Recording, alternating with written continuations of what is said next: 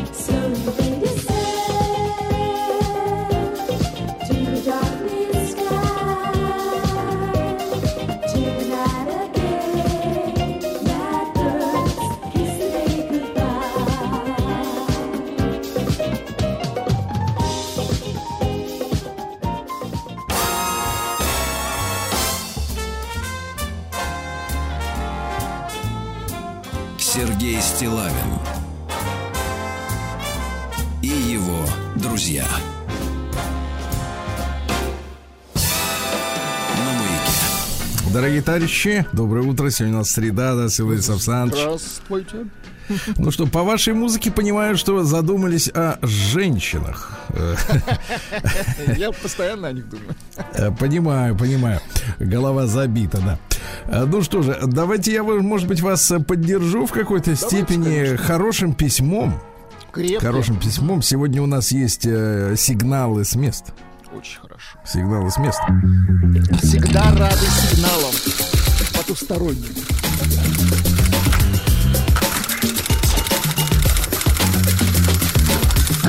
Приемная нос. Народный омбудсмен Сергунец. Пишет Дима из Иванова. Тут ведь понадобится, Владислав Александрович, ваше знание жизни. Здравия желаю, пишет Дима. Точка. Ни вас тут нет, ни нас. Просто здравия желаю. Очередной раз, просматривая иностранный, в скобках, американский фильм, вижу, что секс а какой американский фильм без... Слушайте, Без этого а вы, дела. а вы помните, что, в принципе, вот был кинематограф когда-то без секса? Ну, советский точно. Ну, вот там вот, в принципе, можно было интересно Ну, рассказывать. Поцелуй без- это максимум. Да и то, знаете, поцелуй такой. Украдкой, да. Не то чтобы украдкой, а так, чтобы... Да. Вижу, что секс происходит в режиме под одеялом, и у женщины не снят лифчик. Так. То есть топик, майка, что угодно, но титьки спрятаны. Так и написано. Хорошо. Задумался. А ведь э, это нам давно уже впаривают. К чему это приведет? И вот поймал себя на мысли, в очередной раз утром начал приставать к своей девушке. Вы знаете, Дима, что, в принципе, девушки по утрам, в принципе, это не, не, не очень любят. Вы знаете, Дима, Ибо что собраться бы, накраситься, поесть. Более а вы того- пристаете. это не всегда законно, Дима. Без согласия. Ты приставать. Что значит приставать? Ну, правда, в, в противном случае, в противном случае будете получать э, вопрос, а что не пристаешь? Нет, это легально. Обратился с просьбой к девушке.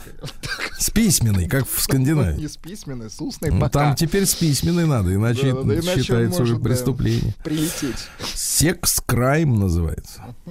Так вот, приставать начал. Она не против. Сразу снимает, значит, э,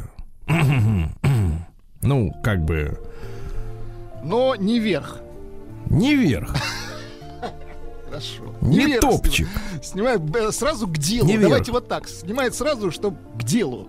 Да, но второй раз слышу от нее. Вверх снимать. Так. Погодите, она что, спит, что ли, в этом верхе? Ну, видимо, в таком несколько раскладном состоянии его подруга.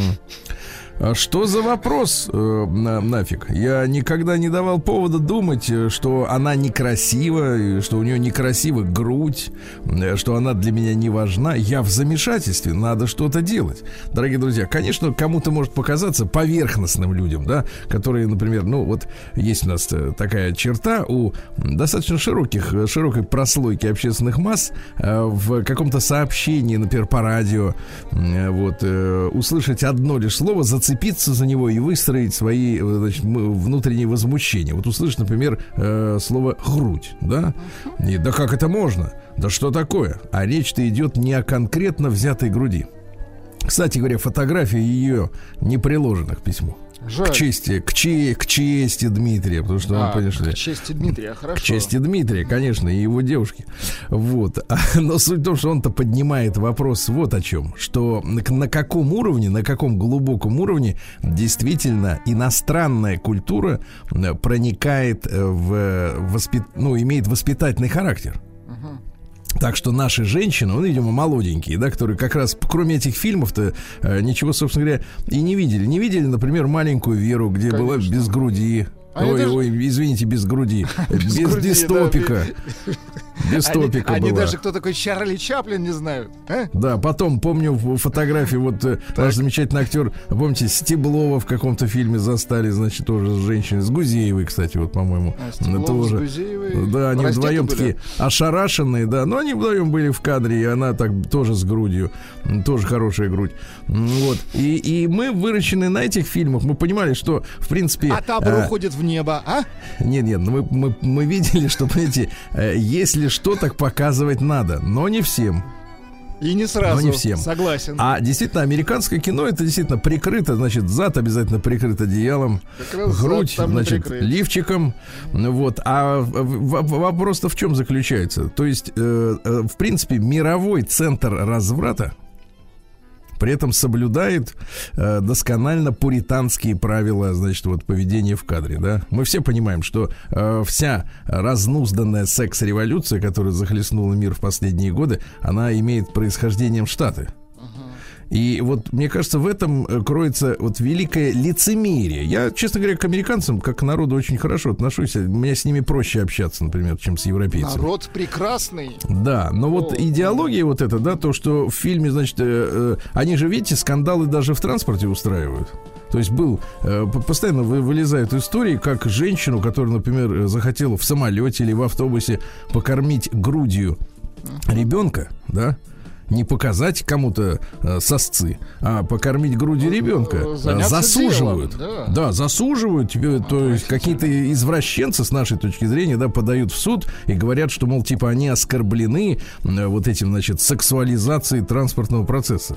Вот. И вот это вот э, меня наводит на одну мысль. Это великое лицемерие, да. То есть э, страна, которая породила столько разврата и, в принципе, столько порностудий на своей территории, при этом э, вот э, в официальном кинематографе де- действительно вот, э, значит, женщины там в одеялах, в топиках, и, при- и это все приводит к тому, что наши люди начали повторять, копировать вот этот стиль поведения. Я считаю, что нам нужно, ну я не знаю, кто еще не уехал. Э, Вот э, Федор, Федор Сергеевич здесь, нет, не знаете? Ну, вроде здесь. Кто-то есть из молодых кинематографисты. А Вот поручить, им, молодых. поручить им, в принципе, начать снимать кино. Действительно, нам надо продвинуться по нескольким сразу направлениям, Ну-ка, да? давайте. Патриотизм, конечно, да. И потом э, показать людям э, на, экра- на экране, как э, в далекие, да? в далекие 80-е, настоящую грудь без всяких вот этих А я, топиков, кстати, маек. слоган. Лифчиков. Слоган Потому что, придумал. пос- потому что, смотрите, мы должны пестовать материнство у людей. Вот, вот, вот я по этому поводу Материнство. Придумывал. Знаете, как звучит Да. слоган? Доставай и корми. Это хорошее название для Прием Макдональдса. корреспонденции круглосуточно. Адрес стилавинсобакабк.ру Вместо вкусной точки. Фамилия Стилавин 2 Л. Да, ну теперь хочу о серьезном немножко. Получил, значит, друзья мои, получил э, сообщение, э, в, как это говорится, в личку. Мне не нравится это слово, но все-таки хоть, хоть, хоть в какой-то степени по-русски это. Получил письмо, значит, от мужчины. Э, Как зовут мужчины, н- непонятно абсолютно, потому что в личках люди пользуются э, псевдонимами всякого. А нет, вот Дмитрий. Тоже, кстати, Дмитрий. Смотрите, у нас сегодня бенефис фактически. А, Сергей Валерьевич, добрый день. Меня зовут Дмитрий. Э, Занимаюсь э, развитием значит, э, телеграм-канала эндоскопического отделения клиники. Мы опубликовали пост об уникальном для России случае. Ребенок проглотил 209 магнитов. Кошмар. Представляете? Который удалось достать без операции. А, К сожалению, родители часто даже не подозревают об опасности таких игрушек для детей. Не могли бы вы поделиться этой историей со своей аудиторией? Ну вот я хочу поделиться с нашей аудиторией. Э, К, в посте, который действительно вот приложен э, к, э, значит, опубликован, э, есть фотографии. Ну, соответственно, вы понимаете, что такое эндоскоп? Ага. Ну, это когда засовывают в естественное отверстие человека, значит, э, э, роботическую руку. Тонкую. На конце у него какой-то манипулятор и, соответственно, э, есть э, камера с подсветкой. И вот жуткие фак, э, жуткие кадры, значит, изнутра маленького человека, где вот видны органы, наверное, какие-то. Я вот так, в принципе, не разбираюсь, так с эндоскопом по по- в, людей не залезал. На, Вот, на но вы с эндоскопом вы. я, в общем-то, с уважением, конечно, отношусь к этому механизму. Так вот, жуткие кадры внутренности, да, которые, ну вот полости, которые заполнены этими шариками, понимаете, там, видимо, это кишечник и желудок. Так вот, мальчик, э, значит, двух лет, двухлетний, поступил на прием к профессору Щербакову с жалобами на черный стул Кошмар. Ну, и необычные металлические в нем включения. А, Говоря простым языком, с признаками желудочно-кишечного кровотечения. Да? Вот. Срочная рентгенография живота показала, что в организме ребенка находятся магнитные шарики, детали популярного у детей и очень опасного для здоровья при неправильном обращении конструктора. Вот. В экстренном порядке ребенок был направлен в эндоскопическое отделение значит, хирургии, да, и э, УЗИ э, по- показал, что мальчик был не только любопытным, но невероятно везучим. Э, Все шарики скопились только в желудке. Они, видимо, были магнитными, да? Ну, естественно. А значит, можно было извлечь эндоскопически без сложных операций и длительной реабилитации. Достать все шарики разом не представлялось возможным. Вы представляете? То есть надо было этой рукой, как играть в эти, как в автоматы внутри человека, когда игрушку надо манипулятором доставать. Помните? Из такого аквариума с- со всякими, значит, и трехпалым этим, Да, которым да, ничего достать такие нельзя. кое-где игрушки, да. Да-да-да. А спустя два часа кропотливых манипуляций был установлен неофициальный рекорд 209 магнитных шариков. Эта история закончилась хорошо, пишет товарищ, но любому везению есть предел, и рисковать, давая детишкам такие игрушки, ни в коем случае не стоит. Кстати, от- опять же, вот возвращаясь к вашей этой теме «достань и корми». Может быть, ребенок не доедает? Слушайте, ну это же не первый Зачем он случай. ест Ну вот железо? в новостях периодически вот это всплывает. Они глотают эти магниты чертовы, прости господи. Да, причем не только малышня, но и Да. постарше бывает, да? Это- Вот, ребята. Ужас так что, товарищи родители, вы это самое. Я считаю, что надо работать с крупными формами, Вообще, которые в принципе, нельзя. да, вот яблоко дайте и пусть играется. Нет, даже если- яблоко можно превратить в огрызок, это тоже Да, да, да, не, это не вариант. отличная игра и безопасная. Я видел людей, которые съедают огрызок прям до хвостика. И даже с семечками. Нет, надо людям давать э, крепкую форму. Например, бутылку. Вот. Пластмассовую, на- например. Да, она мнется, хрустит. Интересно играть в бутылку, правда? детям бутылку. И крутится тоже, да. Ну, вот такие мы, стачи. Будьте осторожны, друзья мои. Прием корреспонденции круглосуточно. Адрес стилавинсобакабк.ру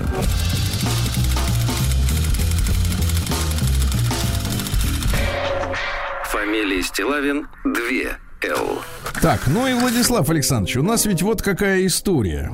От некоторых несознательных граждан э, получаю, получаю письма, я, я обычно такие не реагирую, но просто очень формулировка омерзительная. Подметная. Да, говорит, Сергей, что-то вы, говорит, э, в последнее время начали вот э, много читать этих стихов. Я их, короче говоря, ненавижу. Значит, у вас там бывает еще какая-то рубрика «Я успеваю, мол, заварить чай», а как вы начинаете стихи читать, я успеваю принять душ. Так вот, тем, кто не любит поэзии, сейчас всем в душ. Ага. А я хочу вам, э, давайте, почитать несколько строк. Давайте, да. В принципе, для, для людей романтических, правильно? Абсолютно Пусть точно. он там как следует себе намоет, надрает. Я, кстати, всегда рекомендую людям использовать вместо э, гадости этой химической в бутылках, э, в банках, просто обычное настоящее банное мыло. Дегтярное. Душистое, Да? да, без Оно прекрасно мылится, друзья мои, особенно если, так сказать, ногти не подстрижены, можно все как следует расчесать. Каждый волосок. Ну, вот. Достал и помылся, да, вот новый слоган. Достал, давайте так, достал и помылся. Вот такая. Мне кажется, намечается такая парфюмерно, парфюмерно-пищевая линейка целая, да? Нет, Достал нет, и надел. Подождите, этот гениальный дру- а, обновили слоган. да. Да. Достал и точка. Это, это уже какое-то насилие. Это насилие, да. Так вот, Владимир Корнилов, есть замечательный поэт, он в свое время, его, значит, прижали к реке, э, значит, ну... Крышка. Ему была крышка, э, значит, его несколько раз выгоняли из э, университетов за то, что у него поэзия, ну, как бы против советской власти была расценена так. Мгм. Ну вот давайте, Давайте. э, прочту вам некоторые строки. Бросила жена, ее бросил сам, сменил жилье. Гладили вдвоем белье, с ним в стекляшке. Он балдел, заметил я, от шумевшего бабья и от вороха белья и от глажки. А по виду был ходок, но совсем не холодок, то ли страх, то ли упрек был во взгляде. Может, чудилось ему, я, старик, его пойму, объяснить мне, что к чему будет кстати. На подобный разговор я его бы расколол, прежде был и спор, и скор на знакомство. Дверью махи или три пропустили, говори. Но теперь скребет внутри скорбь изгойства. Несуразная судьба и миграция в себя, словно начисто тебя съела фронда. Вроде ты живой и весь, и душой, и телом здесь, а сдается, что исчез с горизонта. Потому теперь и впредь ни к чему ломать кометь. И не стал я пить с ним ведь, мы б не спелись. После полусотни грамм он запуганный упрям выдохнул бы. Пшел к отщепенец. Так что про житье-бытие мы молчали, а белье расстилали, как бабье на гладилке. Потому и обошлось без мужских горючих слез, без сочувствий, без угроз, без бутылки. М? Шикарно. Да, ну необычно, да, Да, для да, лирики. Да, для тех, кто в, для, для тех, кто в Для, душе. для понимающих, совершенно точно. Да-да-да. Мужчины себя потеряли, но в женщинах крепче заряд. Невестами и матерями за нас как деревни стоят. Мужчины себя уронили, на то была бездна причин, а женщины те и до ныне рожают и нежат мужчин. Давно вся надежда и вера на них, не широких в кости, до лучшего времени века надеются нас донести и носят, рожают и нянчат, как корни из тьмы гонят ввысь и снова по бабьему плачут, что помыслы их не сбылись. М? Отлично. Ну и еще что-нибудь, да, такое для удовольствия. Мгм. Вот такое, например. Надежная вещь сигарета. Сдави-ка курение запрещено для тех, Абсолютно кто... точно. Это не реклама. Надё- Это поэзия. Надежная вещь сигарета. Сдави-ка покрепче в зубах. Зажги и не выдашь секрета, что дело и вправду табак. Попыхивает светло-синий дымок ее, символ добра. И кажется смирной и сильной, спокойно дымишь, как гора. Какие огромные горы и море у самой горы. Какие кругом разговоры, а ты в тихомолку кури. Молчи, что изъедены нервы. О том никому не вдомек, поскольку достойно и мерно восходит веселый дымок. Хватает позора и горя, а все-таки не обличай. Покуривай, как крематорий, и все это в дым обращай. Пускай докатился до ручки и весь лихолетием пропах, но это не видно снаружи, торчит сигарета в зубах. Я сам за нее укрываюсь и что-то таю и темню, справляю последнюю радость, одну за другую дымлю. 1969 год. М? Да класс. Тогда еще не писали на фильмах 18+, помните? Вот и именно. Вот время было, да? Ага.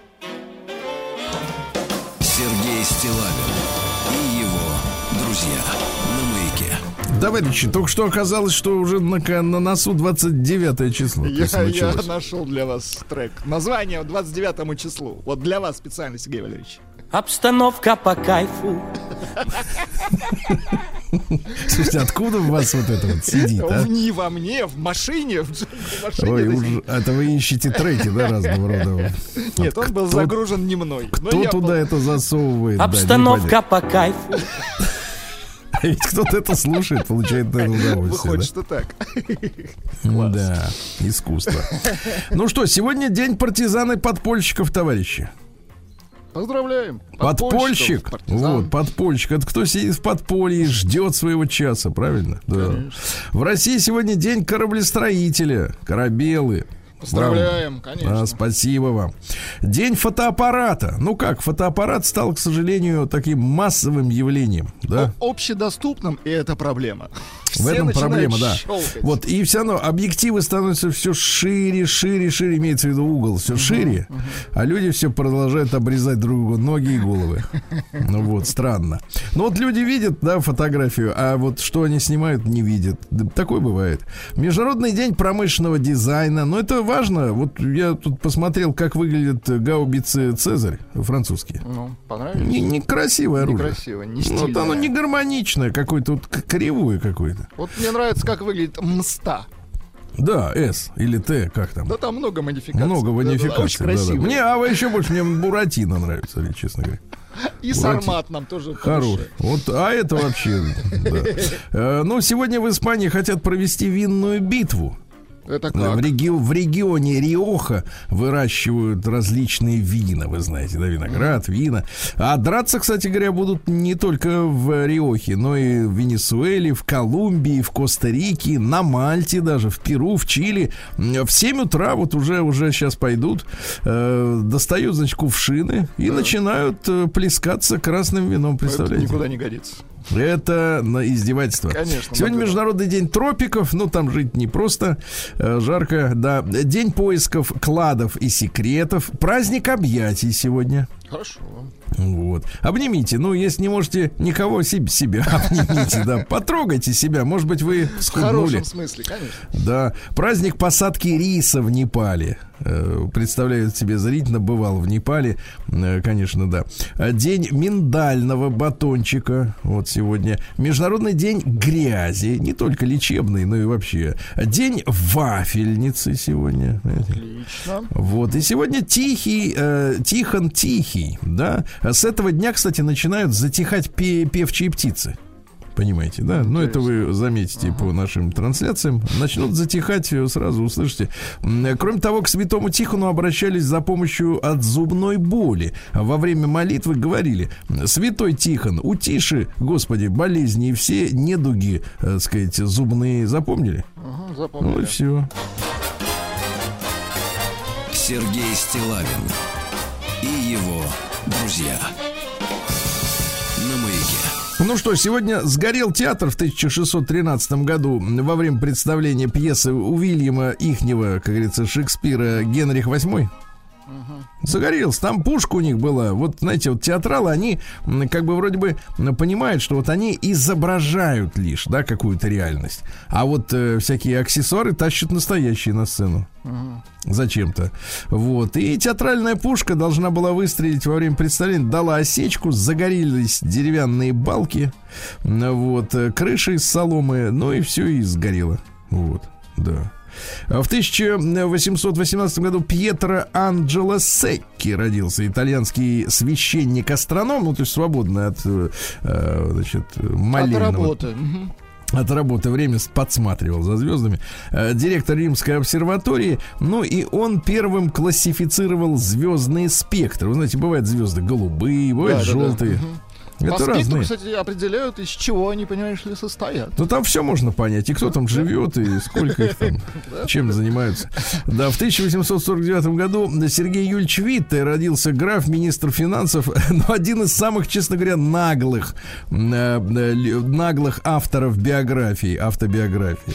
Вот когда, я, я Ну, а честно говоря, Серьезно, Ну, не, не читал более хамской, наглой автобиографии, чем у Витте, потому что он всех полощет по полной программе, всех своих коллег, начальников, э, ну, которые ему не нравились по какой-то причине, да, и э, непременно выставляет себя гением вообще, в принципе, Только в любой, он, в любой Ну, ситуации. А за что ему можно быть благодарными? Ну, в очередной раз при нем была введена винная монополия.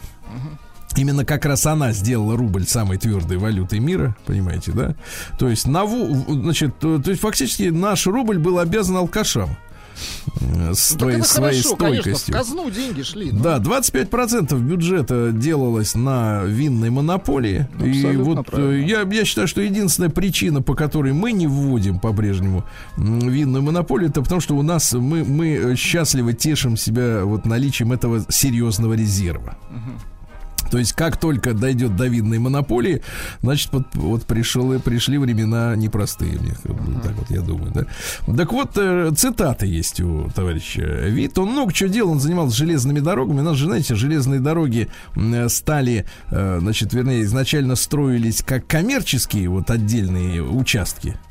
Э, Да, было так придумано. Они были построены в единую сеть, а потом государство выкупало у частных владельцев вот этих маленьких железных дорог, да, вот, соответственно, и создало единую железнодорожную сеть в Российской империи.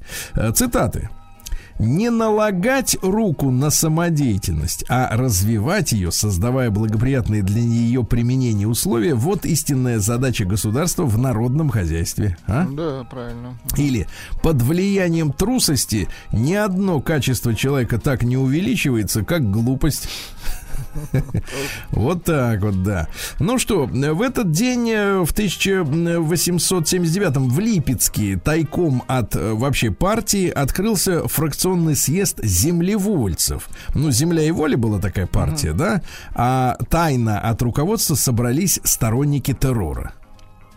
Которые решили, что надо резать, стрелять, взрывать, все к чертовой бабушке. А в результате на открывшемся вскоре в Воронеже уже общепартийном съезде произошел раскол партии этой земли и воли. И вот э, социал вот эти революционеры, эсеры, да, э, как раз вот э, появились террористы, которые считали, что надо э, уничтожать э, русскую власть. И давайте скажем честно, есть такая книга русской скорби, там перечислено несколько десятков тысяч погибших от рук террористов за эти десятилетия вот до э, Великой Отечественной, ой, господи, Великой Октябрьской с- революции, да, Э, чиновников уничтожали они самых талантливых, э, самых перспективных, целенаправленно, поэтому, конечно, когда мы говорим, что вот Российская империя пережила паралич власти там в феврале 17 года, ну, благодаря тому, что были выкашены кадры.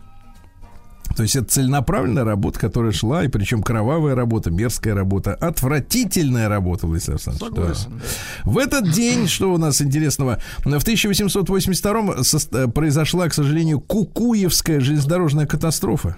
Вот, э, тогда с- 42 человека погибло и 35 было ранено. Э, Сильнейший ливень, э, который сопровождался грозой, привел к тому, что вот водопропускная чугунная труба под земляной насыпью через глубокий овраг не выдержала напора воды, не справилась с притоком, размыла полотно, и семь первых вагонов поезда провалились в пустоту. Представляете? Ужас. Мгм. Вот. Машинист, проходившего э, за полчаса до этого здесь поезда, заметил, что с насыпью что-то не то, доложил об этом по прибытии на станцию, э, но предупреждение оказалось э, бесполезным, потому что из-за грозы телеграф не работал, не успели предупредить. Представляете? Многие, кстати, писали об этой кукуевской катастрофе, да. Э, У Тургенева, кстати, в этом поезде погиб племянник. Представляете, да?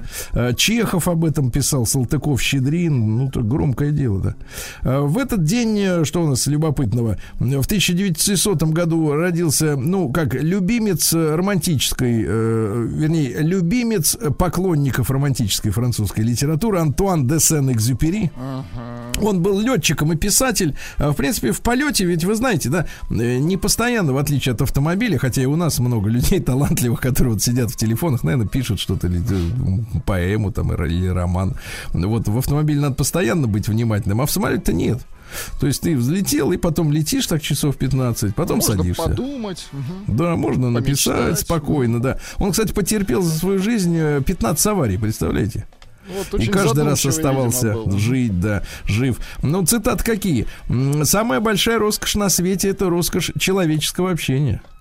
Ну, Красиво. естественно, он там в небе-то один сидит. э, Не с кем скучно. поговорить, понимаем. Конечно, да, вокруг звезды, Только красота. диспетчером. Мгм. Вот. э, Совершен, совершенство достигается не тогда, когда уже нечего прибавить, но когда уже ничего нельзя отнять. Тоже Понимаете? красиво. Мгм. Вот. И любить это не значит смотреть друг на друга. Любить значит вместе смотреть в одном направлении. Вот так вот, да. Он, кстати, был двухметрового роста. Представляете, как в самолет еле умещался. Очень, а, так сказать, э, нравился женщинам многим. Ну, два метра, Понимаю. конечно. Да, да, да, 2 метра он. Он, он бедро, значит, 2,05.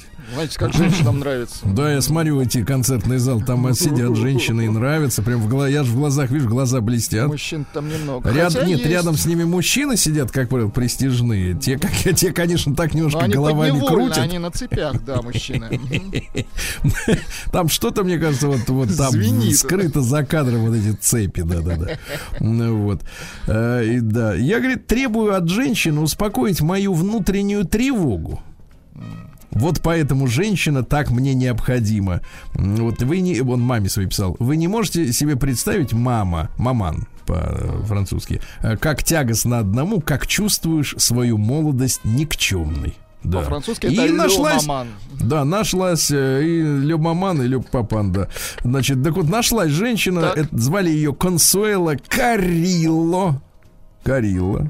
Ну, вот, южноамериканка. Ну, прекрасно. Она да. не корила его за это. Ага. А в 1901 году Лия Яковлевна Прейс родилась. Так. Вот. Потом говорит, да нет, я буду Елена Ильина. Замечательная советская э, подростково-детская писательница, в том числе э, «Четвертая высота». Замечательная повесть есть о подвиге 20-летней Гули Королевой, э, которая первой ворвалась в окоп фашистов в Сталинграде, уложила 15 11 человек. Кстати, Лия Яковлевна была сестрой Самуила Маршака.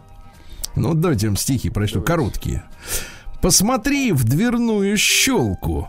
Ты увидишь нашу елку. Наша елка высока, достает до потолка, а на ней висят игрушки от подставки до макушки. А? Да класс. Вот так вот. В 1906 году родился наш замечательный военачальник, генерал армии, дважды Герой Советского Союза Иван Данилович Черняховский. Он погиб в феврале 45-го, представляете? А был самым молодым генералом и самым молодым командующим фронтом в истории советских вооруженных сил. Был ранен э, осколком э, артиллерийского снаряда в Восточной Пруссии. Вот, к сожалению. А, кстати, могила его в Вильнюсе. Вот что интересно. Вот так вот, на заметку по сегодняшней ситуации. А В этот день, э, в 1913 году, началась Вторая Балканская война. Наверняка вы о ней ничего так, по большому счету, не слышали, да? Потому что э, длилась она ровно один месяц, и вот это происходило, условно говоря, за год до начала уже Первой мировой, да? А что там происходило? За раздел Македонии, была и есть такая страна Македония маленькая, да? Война пошла между Болгарией, болгары говорят, это наша Македония, а с другой стороны были черногорцы, сербы и греки. И все, и все вокруг православные, самое смешное, да? Вот. А также подключились, естественно, тут же османцы и румыны. Завертелась круговерть. В итоге э, болгар об- общипали. Ну и а противоречия остались. И они легли в основу уже Первой мировой. Сергей Стилавин На маяке. Ну что ж, товарищи, 29 июня сегодня, э, в этот день, э, в 1922 году, сто лет назад, Федор Шаляпин, не Прохор, Федор, другой, вот, уехал на гастроли за границу и больше решил не возвращаться, потому что по ночам э, большевики постоянно грабили его в винный погреб. Задрали Приезжали его, да-да-да. В 4 утра и постоянно украли его бутылки, да. Вот. Цитата какая? Неприятная, товарищи, неприятная. Ну-ка, вот для многих, не для всех, конечно. Мне было ясно, что в обыденной жизни женщина домашнее животное, тем более ценное, тем чем терпеливее оно работает. Какая Сексист. Вот жуткий причем. Талантливый. Очень Да, хорошо. да, при этом еще талантливый. Ей, мы знаем сексистов так себе. Да, да, да. Ремесли... Нет, давайте не будем обижать никого. Ремесленников. Хорошо, хорошо. А этот талантливый, да. В 25 году американец Пипкин придумал электрическую лампочку с матовым покрытием. Ну так, что Больниц. В 28 году родился Владимир Николаевич Корнилов, поэт, э, стихи которого мы чуть-чуть сегодня э, с утреца почитали. Дали стихи. людям в душе помыться. Да. Вот. Э, В 44 году по, решению, эм, по решению московских областных властей в Мелихово открыто музей-усадьба Антона Павловича Чехова. А, Но она была во время революционных событий разграблена вся. Вот. И поэтому приехали товарищи из НКВД а, значит, ко всем окрестным крестьянам и сказали, товарищи, значит, кто крал часы, лавки, там вот это все, все вернуть. Через сутки все имущество было на месте. Что- По-хорошему верните. Да, да, да, нет, серьезно. А, Ян Пейс, барабанщик Deep Purple в 48 году Слушайте, родился. давайте а. мы послушаем э, 8 часов его соло. Ну, как бы та- талантливый барабанщик. Соло хорошо, то без гитар, да? Да, без гитар, чтобы Без гитар, очень Точно, хорошо, да. очень. Надо вот э, искусство понимать, так Массы. сказать. Да, да, да, вот точечно. А в сорок девятом году, давайте так, молекулярное искусство. Да. А в сорок девятом году в Южной Африке ввели запрет на смешанные браки. Ну, в принципе, там много было, э, как говорится, не то чтобы чудачеств, местного колорита. Вот просто надо представлять, в каких условиях вырос Илон Маск, который сегодня, э, так сказать, вот возвеличен, да. Но, но, например, чернокожие не могли нанимать на работу белых, да. Бассейны и библиотеки были отдельно для черных, отдельно для белых, да. Черным, кстати, запрещали покупать чер- э, крепкий алкоголь. Вот, и, и что самое интересное, чернокожие Скажите. полицейские, знаете, не имели права арестовывать белого человека, даже если он с пистолетом. Скажите, а черным запрещали пить по-черному? Вообще все запрещали, да, да, да. Ужасно отвратительно. Ужасная организация, согласен.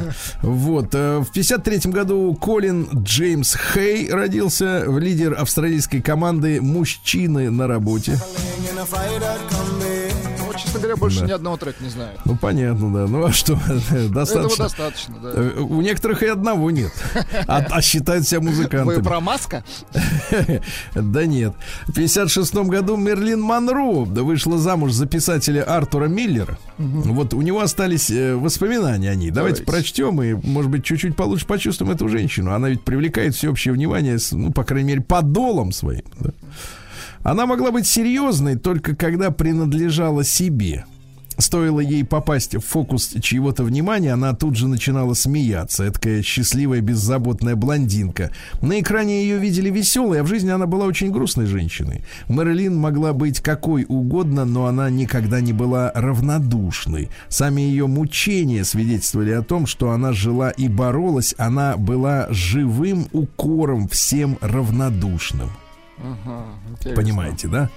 Вот, или, например, наш союз был таким неподходящим, и мне казалось, что это и делает его стоящим. Она была такой чувственной, такой жизнерадостной, несмотря на весь мрак и трагедию, масштабы которых я тогда себе не представлял. Понимаете? Вот.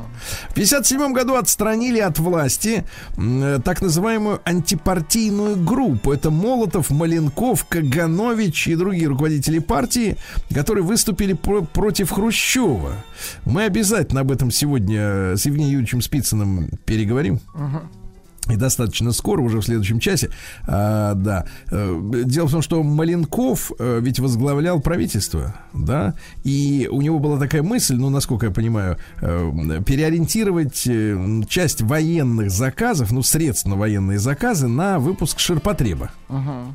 Ну, чтобы обеспечить народ. Потому что это все равно пришлось сделать там через 10 лет. Этим занимался Косыгин, условно говоря, Ну, да, конечно. строя АвтоВАЗ и так далее. Он уже понимал тогда, что э, деньги у людей есть, а купить на них, в общем-то, э, кроме еды нечего. Э, ну, такого серьезного, да. Мы же не разрешали продавать квартиры, ну, там кооперативы позже по- появились, да.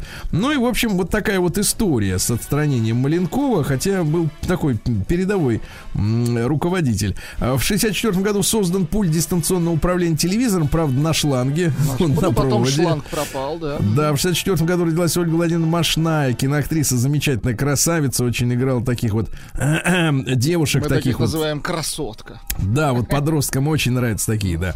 А в тот же день родился Сосо Павлиашвили. Ну, давайте поздравим. Ну, куда поздравить, нам?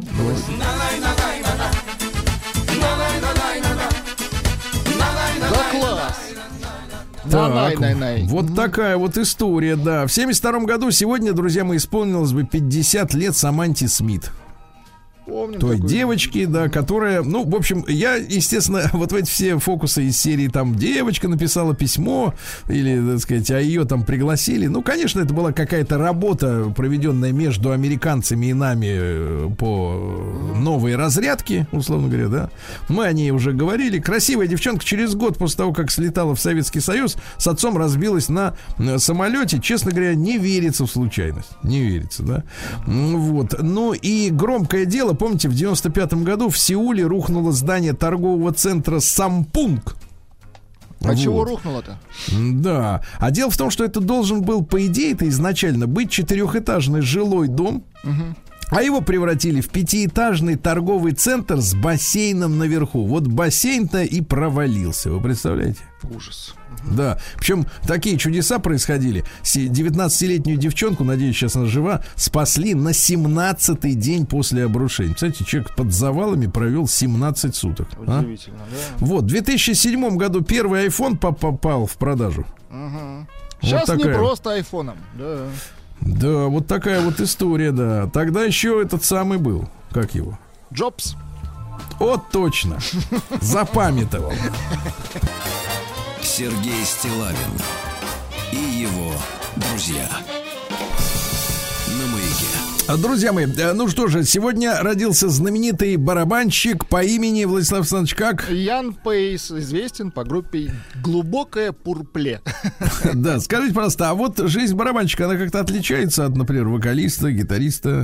Ну, просто вокалисты это, как правило, ли- лидер группы. Э, Обычно так происходит. Барабанщики, они как бы немножко, вот, знаете... То есть давайте так, на барабанщика плевать. Это тылы. Давайте послушаем соло. Кстати, он по версии Rolling Stone э, среди 100 лучших барабанщиков планеты на 21 месте. Давайте послушаем, как это звучит.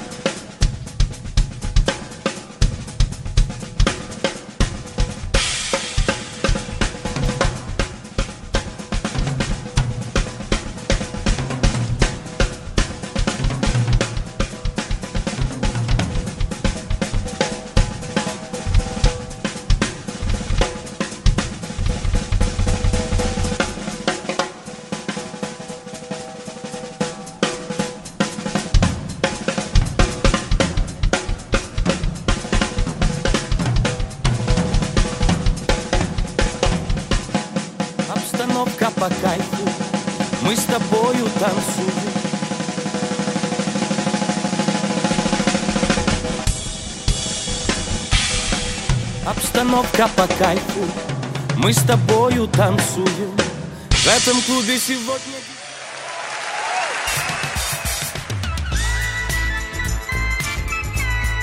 Такие мразот. Сергей Стилавин и его друзья. Нет, это искусство. Вот что Да, да, ну что же, да, ну что ж, товарищи, э, сегодня, кстати, сильно похолодало, я ночью даже, вот какая-то странная погода, позавчера ночью было 22 и не продохнуть, сегодня уже около 10 градусов, там 11 Это градусов. шикарная температура. самое Да, нет, то. шикарно, я имею в виду, непорядок, что вчера так, сегодня эдак. Вот. А как там, вот думаю, в Краснотурьинске? Плюс 12 по ощущениям. Плюс 10. Чтобы песней своей помогать вам в работе, дорогие мои. Краснотурьинцы. Да. А Краснотурьинец сымитировал выдох в алкотестер, но не сумел избежать наказания. Лишен водительского удостоверения. А сотрудник сотового салона э, местного трижды обокрал горожанку. Вы представляете, сотрудник связи. Приходила бабуля 68-летняя, хотя нет, это уже не бабуля. Для нас это уже в самом рассвете сил. Вот, э, с просьбой настроить смартфон. Он в первый раз нашел у нее приложение банковское, перевел себе денежку на свой счет 12 тысяч рублей. Она снова пришла, говорит, Милок, опять что-то не работает. Он перевел десятку, э, вот, и в следующий раз еще десятку. Итого, м, э, значит, каким-то образом, кстати, 34 получилось. Да. Ну, неважно. Негодяй. Да, э, горожанин продолжил выпивать после того, как его ударили ножом в живот. Какой ужас. Крепкие люди, да. А, За повторное пьяное вождение городской суд впервые направил мужчину в исправительный центр. На автомобиле без прав 33-летний балбес, да еще и с пассажирами пьяный, сбил троих пешеходов. Ну, слава тебе, Господи, живы остались там. синяки, ссадины. Но, тем не менее, под, по- подлюку, значит, поймали, да. А, он пояснил, что ехал продолжать застолье в 42-й квартал. Вот. Ну что, за повторное вождение в состоянии пьяного, в пьяном состоянии назначено наказание, а теперь внимание, в виде принудительных работ. Вот. Дело в том, что ближайший год он проведет не в тюряге, а в исправительном центре, где будет принудительно работать. Суд пошел на более мягкое наказание, потому что у под, подлеца есть малолетний ребенок. Понимаешь? То есть они детьми прикрываются, знаешь? Ну. А если бы у него не было, значит, ребенка, то он Ну, значит, поехал бы. на полную катушку. Бедные дети, а. Вот так. Э, Житель Ульяновска обманул. Помните, как в маленькой Вере, сегодня уже упоминали ее в связи с грудью. Маленькой Вере говорили, мы тебя роди- ро- родили, значит, родили, чтобы трехкомнатную квартиру взять. Ужасно. Да-да-да. Вот так вот использование детей. Э, Житель Ульяновска обманул горожанина Краснотуринца на 60 тысяч рублей. 18-летний ульяновский, значит, подлец э, через Бурита пообещал продать лодочный мотор за 60 тысяч, понимаешь, да? А Краснотуринец 74 года, наш ровесник, откликнулся, деньги перечислил, а, то его, а тот его кинул. Мерзавец. Подлец. А, Горожанин хотел пока погасить кредит деньгами от закладок наркотиков, видите? То есть исполнить гражданский долг, нарушив. Нельзя мешать одно с другое. Вот именно. Взял деньги, держи. Да. Краснотуринский городской суд наказал вымогателей. Представляете, говорят, в последний раз 10 лет назад такие появлялись здесь. Э, Трое молодых людей, 27-29 лет, э, вот, угрожали знакомому, что расскажут полиции о том, что тот выращивает дома незаконные растения. В итоге краснотуренец, э, который садовод, э, передал обвиняемым 50 тысяч рублей намеченные, а сам после этого сообщил в полицию, их и взяли, да. Э, Женщина, которая поддалась на уговоры мамочки 56-летней потратить деньги с найденной карты во дворе, банковской, купили на 5500 в магазине продукты питания. Разжились, это называется. Да, их опознали по камерам наблюдения, и все. Значит, соответственно, женщины признались обе в совершенном тяжком преступлении. Ну, видимо, у нас суд оперирует э, ценами 61 года при вынесении таких постановлений, потому что, конечно, 5,5 тысяч рублей. Морально тяжком преступлении. Морально, очень морально неподъемно. Вот. Ну и еще пару сообщений, давайте, хорошие. Например, в Краснотуринске более 60 человек укушено клещами. Жаль. Жаль. Вот, а, закупка дорогостоящего оборудования завершилась удачно для городской больницы. Сначала цену выкатывали 18 600, Так. А поставщики снизили ее в результате конкурса до 18 300, то есть 300 тысяч сэкономили, видите? Хорошо. Ну и, наконец, в летнем лагере Центра детского творчества для краснотуринцев прошла квест-игра и охотники за искусством. Дети опознавали Ивана Ивазовского, Федора Решетникова, ну, я думаю, что вы узнали его с, с полтычка бы, Ивана Шишкина, Сергей, Жан... Сергей, вы вообще квесты любите? Э, Да не надо отвечать, все мы про вас знаем. Сергей. Стилавин и его друзья. На маяке. Квест мое второе имя, да. Значит, э, ну, что у нас любопытного? Да, В Госдуме, значит, ну, номера предложили, номера не штрафовать-то вы уже слышали. Э, товары бренда Икея появились на дикой ягоде. Ну Вот, хорошо. О, трагедия, ребята. Под шумок изменили правила э, награждения золотой медалью в этом году. Ну что, мне кажется, это издевательство над Ну-ка, людьми. Волгоградскую выпускницу лишили золотой медали из-за низкого балла по дополнительному предмету. То есть сначала мать э, школьницы, э, значит, учителя уверяли, что результаты дополнительного, дополнительных предметов ЕГЭ не влияют на золотую медаль. И она завалила экзамен по химии. Зачем-то выбрала сложный. Ну, понятно. Вот. Не добрала, кстати, 3 балла. Представляете, всего лишь. 3 балла. А тут директоры сообщают, а оказывается, недавно вышло новое постановление, что, мол, типа, результаты вот этого дополнительного экзамена влияют на золотую медаль. А чего вы издеваетесь над людьми-то так, а? Конечно, да дайте им Вы, во-первых, дайте, сначала дайте информацию, да, что, оказывается, да. влияет. Во-вторых, что вам надо? Ну, дайте что, вы эту золотую медаль. Вы что? Ну, обломаетесь, что что вы, Что ну. за сволота-то? Ну, давайте, издеваются. Дайте золото ребенку. Дай золото. И так у нас его не хотят покупать. Да, да. Золото завались в стране. Да. Ну что, Владимир Владимирович подписал закон, которому закон о продлении так называемой дачной амнистии, друзья мои, вступит в силу не 1 сентября, а уже 1 июля, то есть послезавтра. Отлично. Начинайте амнистироваться вот с благодарностью, да. Э, Суд вынес первый уголовный приговор о дискредитации нашей армии. Нальчикский городской суд признать, признал жителя Кабардино-Балкарии Заурбека Жамбекова вовлеченным в дискредитации и вовлечении, значит, виновным в дискредитации, в вовлечении несовершеннолетней дочки в совершении преступления. 16 апреля на автостоянке у магазина «Маяк» в Нальчике мужчина увидал э, машину с наклейкой Z на заднем стекле и попросил свою несовершеннолетнюю дочь отодрать наклейку. Вот все, видите как. А он начал отбрыкиваться, типа, это не государственные символы, нигде в законе не прописано. Поздно Начал пить боржоми. вот именно, прищучили. Вот так вот, да. В России владельцы премиальных автомобилей готовы пересесть на машины попроще. Отлично, да.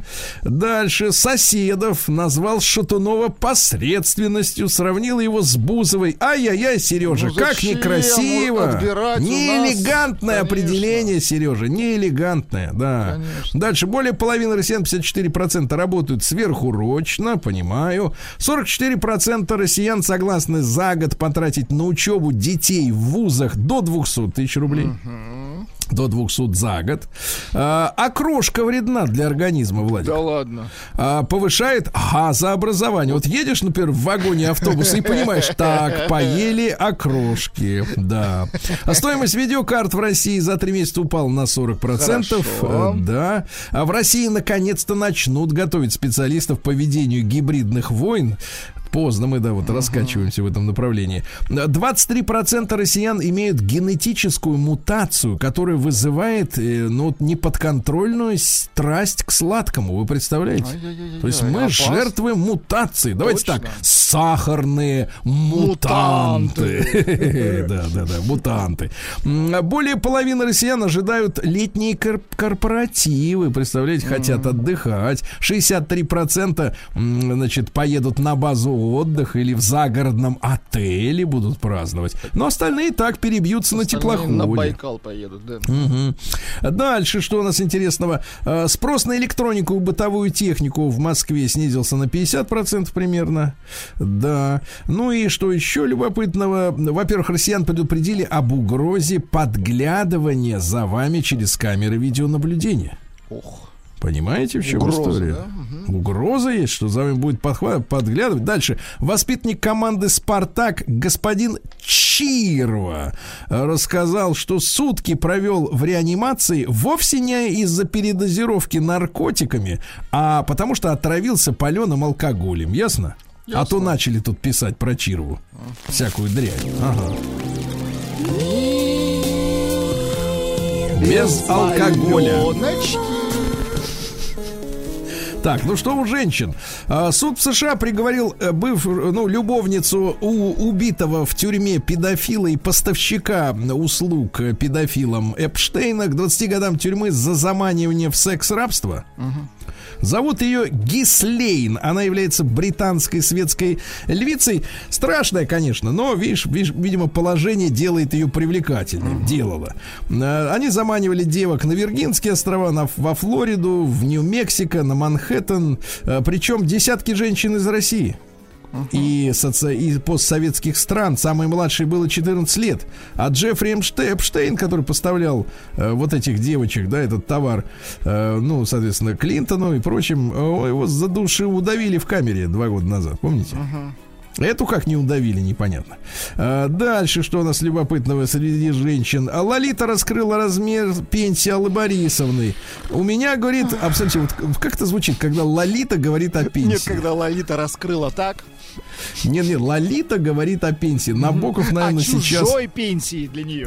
Тем более чужой. У себя, говорит, у меня 23, а за народную артистку Советского Так. Союза дают 46. А, ну, это зависть. Да, россиянку-таксистку избила толпа афроамериканок в Лас-Вегасе. Э, Семь человек залезли в машину. Довезла их, э, они побили, теперь, говорит, все время с пистолетом буду ездить. Вот так вот. Владелица из хороших новостей, утонувшего в Сочи внедорожника УАЗ, смыла в море машину. Э, Ульяновский автозавод подарит новый автомобиль. Представляешь, какой человечность, да? Молодцы. А телеведущая из Великобритании приняла наушник AirPods за таблетку и проглотила его. А? Психическая. Ну давай, ну и хорошая новость. В ноябрьске 37-летняя женщина родила двойню и стала матерью десятерых детей. Поздравляем, дочь.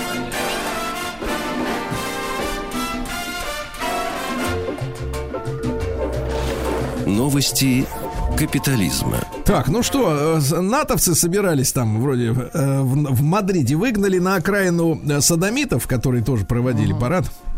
Ну, в принципе, оккупировали город со всех сторон. И, значит, продавали, причем продавали, представляешь, какой цинизм, не подавали, а продавали за 8 евро, по 8 евро за порцию русский салат.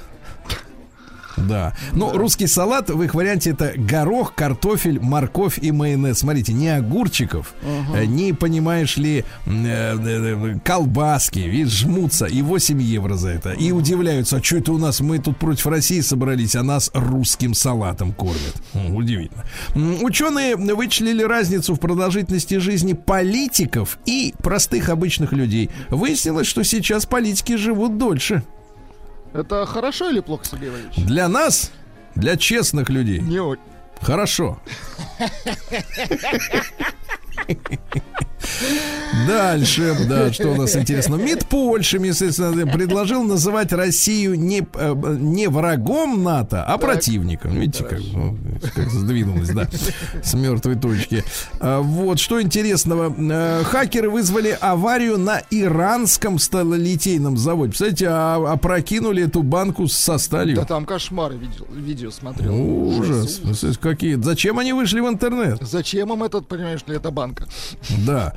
Значит, мужчина выж- выжил в Англии после трехчасовой остановки сердца. Хорошо. Мужчина в Чили случайно получил э, на, на карту в 286 раз больше э, своей зарплаты.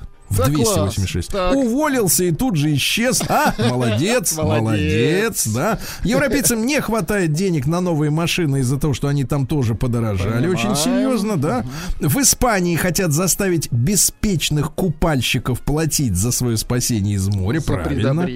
Дальше сексуализированные персонажи игр, оказывается, не делают геймеров сексистами. Да? Ну и давайте хорошее имя, Давайте. э, хорошие новости, парочку. А, мужчина сделал татуировку с именем новой девушки и расстался с ней через две недели. Так. Да? Ну и, наконец, э, так сказать, э, в Италии объявлен штраф 500 долларов, 500 евро, простите, э, если клиенту в парикмахерской второй раз вымоют голову. Воды нет. Подневольная иллюзия. Если в кране нет воды, да. Не туды. Не- Немножко иначе, ну ладно. Россия криминальная. Ну, давайте парочку сообщений. Полиция начала в Петербурге поиски водителя-акробата. Инцидент произошел на КАДе, на кольцевой автодороге. Мужчина отстегнул ремень безопасности, пересел на задний ряд кабриолета с открытой крышей, затем ухватился за рамку лобового стекла, уперся ногами в задние сиденья, ну, понимаете, да, как при- в отжимании, э, и, растянув руки, стал изображать птицу. Уперся башкой. Цирковой артист, конечно. этот. Циркачи. Да, да, да. Прилетели. А в Оренбургской области вооруженный 27-летний мужчина угнал катафалк. С какой целью? А, в Якутске арестовали женщину за секс в общественном месте. Ничего не, о партнере ничего не сообщается. А вот другая на ту же тему новость. Россиянин соблазнил 56-летней 81-летнюю пенсионерку и в качестве гонорара обокрал ее на 600 тысяч рублей. Ужас какой, да? Вот. В Ленобласти полиция искала убийцу, но нашла плантацию конопли. А? Вот Тоже неплохо. Ну и давайте о хорошем. Давайте, Давайте. о хорошем. Уроженка Киргизии обратилась в российскую полицию из-за того, что сожитель отказался на ней жениться. А, пара была знакома давно, как люди. А, сперва в Россию приехала она, затем молодой человек. Он попросил у подруги найти ему работу. Девушка устроила его поваром в кафе, в японское. Между ними начались отношения. Мужчина обещал жениться, после этого произошла интимная связь. Однако после этого обещание не было выполнено. А, Вот поскольку она оказалась не девственницей, да, поступило заявление в полицию об отказе жениться Обстановка на по кайфу. Ой, не то включил.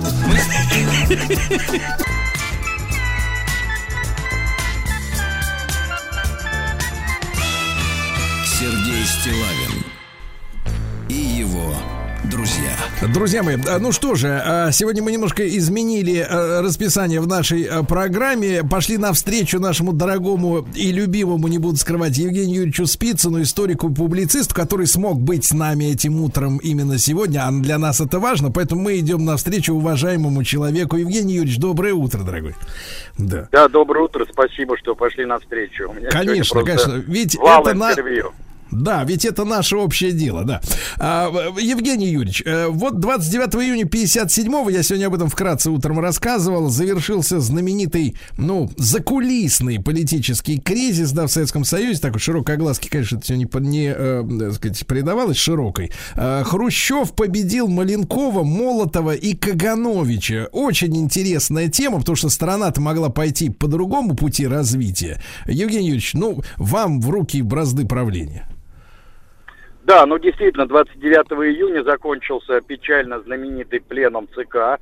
Вышло постановление пленума об антипартийной группе. А, первоначально ведь вообще самой мысли о существовании какой-то антипартийной группы не было. Но потом в ходе работы самого пленума в голове Михаила Андреевича Суслова, который был главным идеологом всей этой кампании, родилась вот эта формулировочка. Причем здесь в данном случае на руку сыграла известная резолюция 10-го партийного съезда о запрете фракционных группировок, поскольку эта антипартийная группа была представлена именно внутрипартийная фракция. А, на самом деле, конечно, это была не фракция, это была группа членов президиума ЦК, причем э, значительная часть членов президиума, две трети, но под раздачу попали только четыре человека. Вы совершенно правильно упомянули а, Георгия Максимилиановича Маленкова, Вячеслава Михайловича Молотова, Лазаря Моисеевича Кагановича и примкнувшего к ним Шипилова. Дмитрий Трофимович Шипилов, это бывший министр иностранных дел, а на тот момент секретарь ЦК, один из любимцев Хрущева и его выдвиженец. И а, вот это особо покоробило Хрущева, поэтому и была придумана такая, ну, мерзкая по своей сути формулировка. Люди потом шутили, что а, кто у нас э, человек самой длинной фамилии, и примкнувший к ним Шипилов. Э, Евгений Юрьевич, а чтобы наши слушатели понимали в таких понятных, да, каких-то определениях, картинках, а, значит, вот шла, понятное дело, борьба, да, между Хрущевым и вот этой группой. А, в чем они так принципиально разошлись в отношении управления страной? Вы знаете, конфликт между ними начался уже давно. Да. Так, так, так. году. Он просто... Вы слышите меня, да? Да, снова хорошо слышим. Да, он просто накапливался как снежный ком, потому что первые э, такие как бы всполохи этого конфликта были связаны с Целиной эпопеей, с передачей Крыма Украинской ССР. Затем резкое обострение произошло уже в начале 1955 года, когда Маленков был снят с поста главы советского правительства, а э, особо остро этот конфликт возник в период подготовки к 20-му партийному съезду. То есть уже где-то с октября 1955 года, когда началось бурное обсуждение м, самой этой проблемы, осуждение сталинского культа, реабилитации жертв политических репрессий и так далее, и так далее.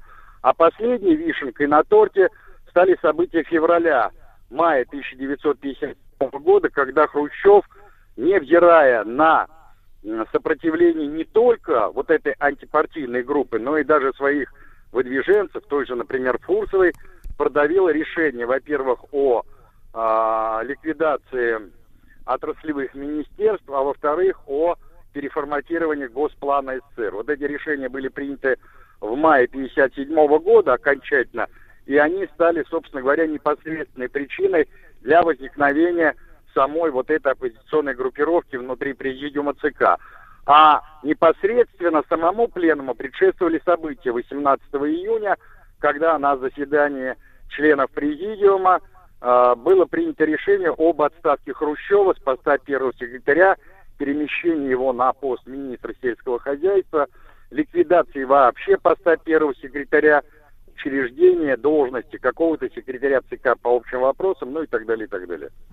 Евгений Юрьевич, а вот в некоторых публикациях можно встретить мысль, что Маленков стратегически проиграл гораздо раньше, когда у него был выбор, э, именно персональный выбор, возглавить, условно говоря, э, ну вот правительство, ну как бы э, руководство именно экономическое страны или партийное, да, так вот, государство, вот лучше так, государственное или партийное. Вот вы разделяете эту мысль? Вы знаете, действительно, э, существует такая версия. Более того, вот я сейчас читаю, э, читаю новое сочинение, э, посвященное исключительно биографии Георгия Максимiliановича, который э, написал э, доктор исторических наук Сорокин, бывший одного из э, наших центральных партийных архивов. А, и он там высказывает мысль, что еще в марте 1953 года, когда Маленков добровольно отказался от поста секретаря ЦК, он уже стратегически потер- проиграл Хрущеву, поскольку потерял реальный контроль за аппаратом ЦК. И он там не может себе объяснить до конца, почему же а, Маленков пошел на этот шаг. Я думаю, что это было связано с тем, что Маленков понимал, что он утонет в сталинской шинели, что выполнять одновременно роль лидера партии и лидера государства он не в состоянии. Была придумана некая конструкция коллективного руководства, и Маленков хотел подать пример своим коллегам по президиуму ЦК, что он будет э, первым среди равных, то есть он не будет над ними возвышаться, как это было во времена Сталина. Ну и стратегически он, безусловно, проиграл. Хотя он сам вырос в партийном аппарате, он начинал свою карьеру еще в 25 году в ближайшем окружении сначала Ежова, а потом и Сталина, э, именно в партийном аппарате. И до э, смерти Сталина он был, по сути дела, вторым человеком в партийном аппарате. У него там была небольшая тяжба с Ждановым, кто из них все-таки, что называется, ближе к телу вождя. Но, тем не менее, даже когда Жданов э, на очень непродолжительный период э, подвинул его в этой роли, он, тем не менее, был для партаппарата своим человеком, своим в доску, что называется. Мне тоже не очень понятно, почему он так легко сдал все свои позиции и, по сути дела, вручил Никите Сергеевичу козырную карту в руки. Тогда э, уместен вопрос, Евгений Юрьевич. А если в- вот выбор, предположим, что выбор был именно у самого Маленкова, да, между государственным постом и партийным, хотя сегодня, наверное, обывателям кажется, что это все одно, одна бодяга, од- есть один человек, он всем управляет, нет никаких э, аппаратных игр, в общем, и, значит, царь и есть царь, да. Ну вот, э, смотрите, а если он э, сам решал э, в тот момент, э, была ли какая-то альтернатива Хрущеву э, назначиться на должность первого секретаря вот на тот момент? Нет, не было. Дело в том, что а, после смерти Сталина был существенно сокращен не только состав а, президиума ЦК, то есть членов полноправных и кандидатов в члены, но и секретариата ЦК. Ведь при Сталине их состав а, суммарно составлял 36 человек, 36 членов. А сокращение произошло почти в три раза. И из э, всех секретарей ЦК, а их было первоначально 11, а осталось только 5. А, только Хрущев был членом президиума. То есть секретарь ЦК и член президиума ЦК. Все остальные секретари ЦК после отставки Маленкова не являлись членами президиума. То есть они стояли как минимум на две ступеньки ниже вот в этой партийно-государственной иерархии. И в этой ситуации только Хрущев мог реально претендовать на пост первого секретаря.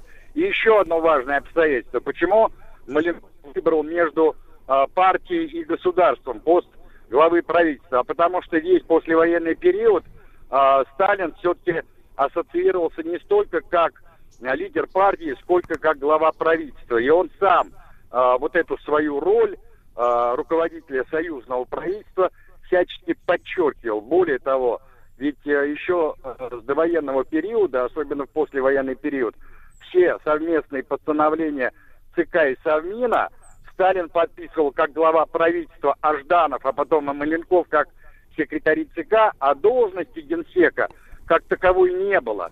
О ней даже не было прописано в уставе. Поэтому, когда Сталин умер, то все остальные члены а, были просто рядовыми секретарями ЦК. Их было несколько, а глава правительства был все-таки один. Понимаете? Вот тут чисто психологически Маленков между двух вот этих огней выбрал должность главы правительства. Евгений Юрьевич, а как э, Никита Сергеевич обустроил вот сегодняшнюю расправу над э, Мал- Маленковым, Молотовым, Кагановичем, Ши- Ши- Шипиловым? Я имею в виду, вот он собрал какую-то команду ради этого. Вот эта Да, интриг- интрига шла долго, в принципе. Ну, вы знаете, дело в том, что когда они собрались вот 18 числа, то, казалось бы, победа была на стороне э, антихрущевской группы.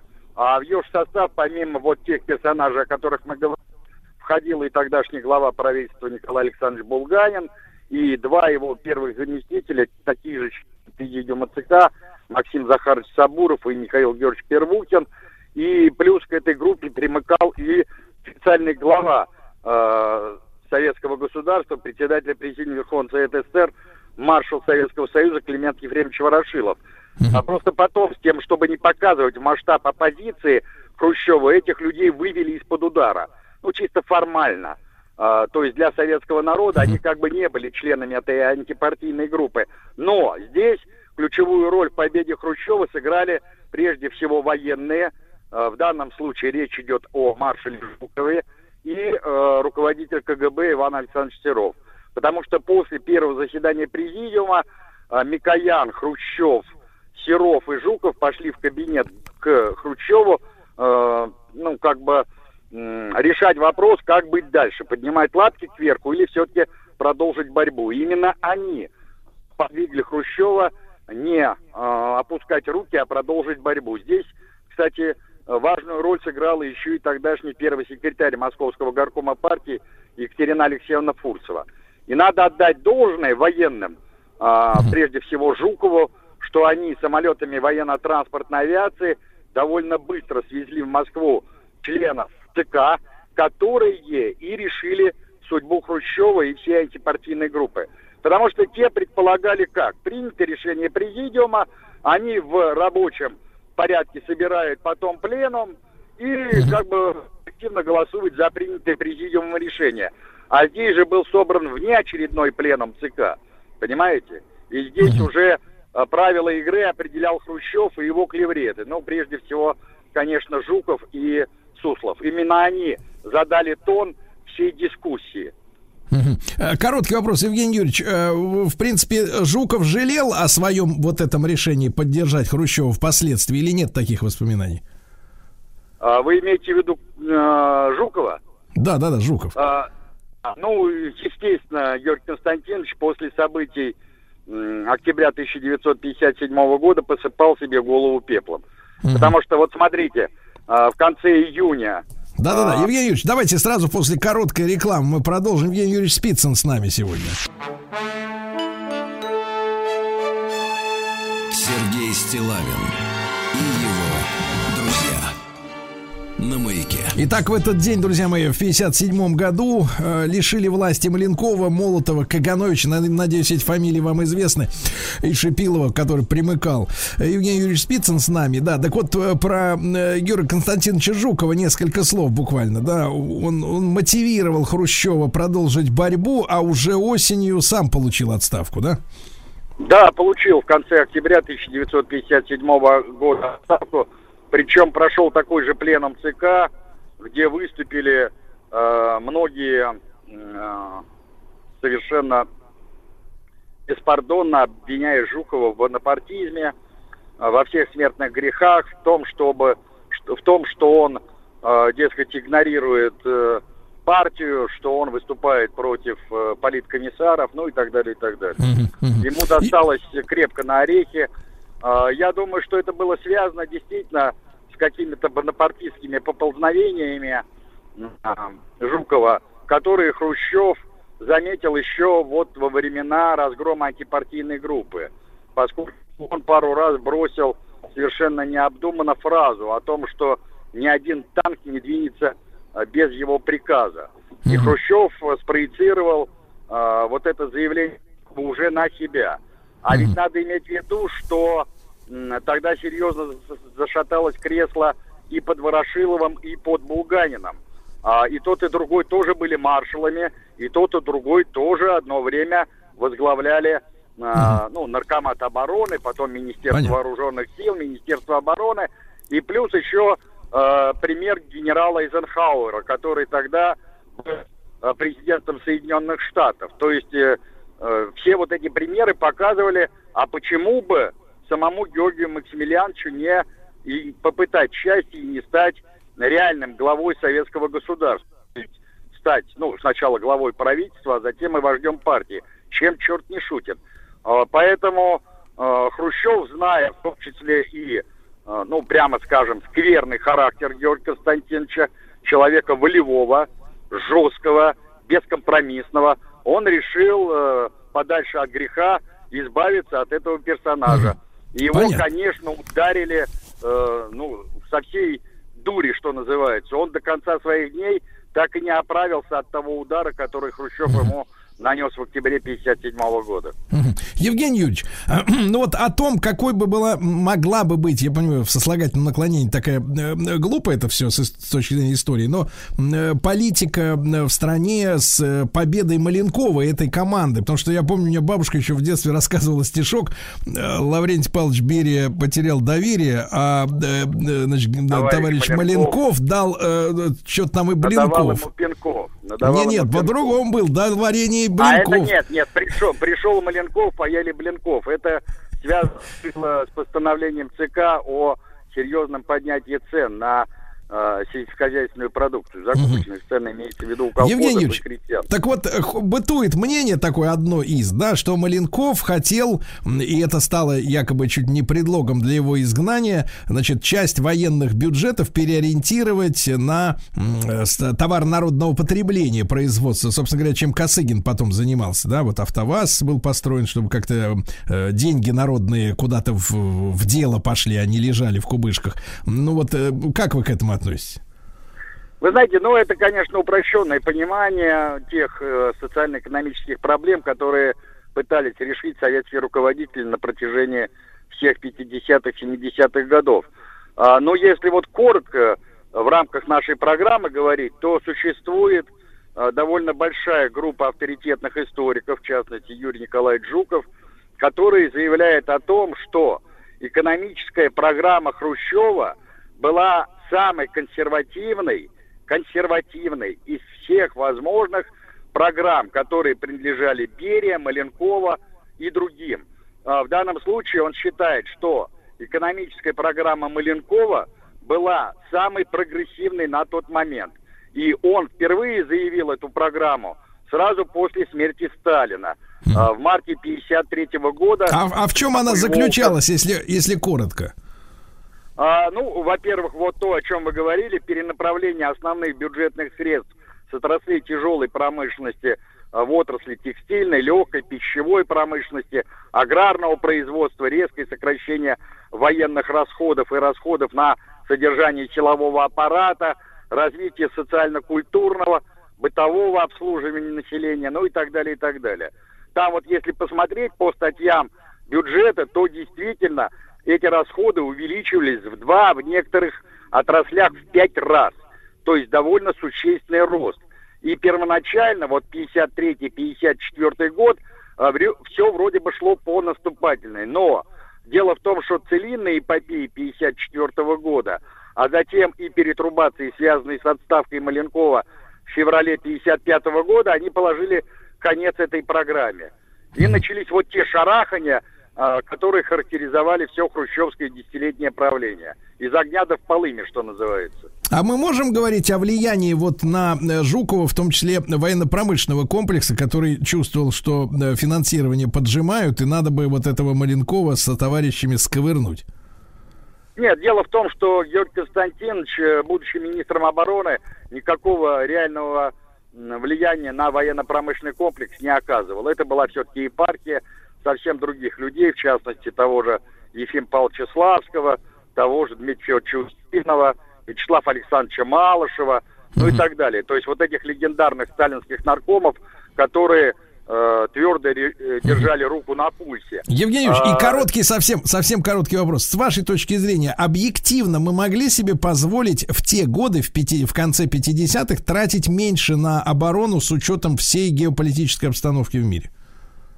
Вы знаете, да, но при этом я хотел бы особо подчеркнуть вот такое обстоятельство. Я когда писал а, и Хрущева, и Брежнева, то выяснилось, что суммарно расходы на оборону а, составляли, знаете, какую цифру? Хм. Ну, порядка 7-8%.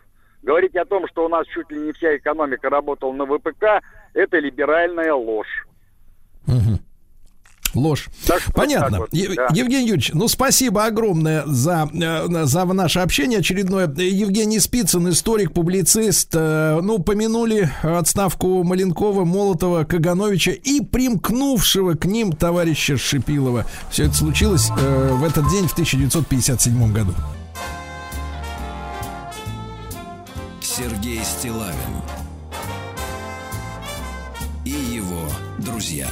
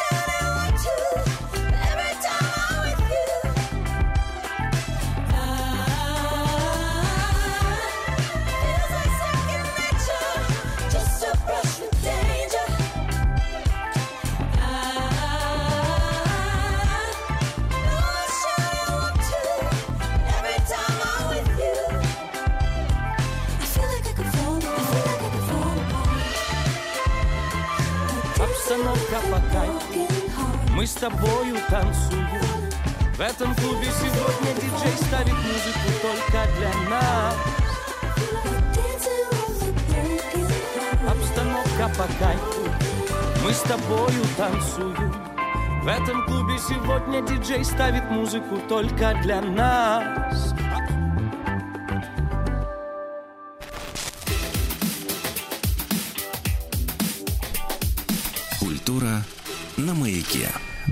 друзья, конечно, культура на маяке, она царствует круглосуточно, вы понимаете.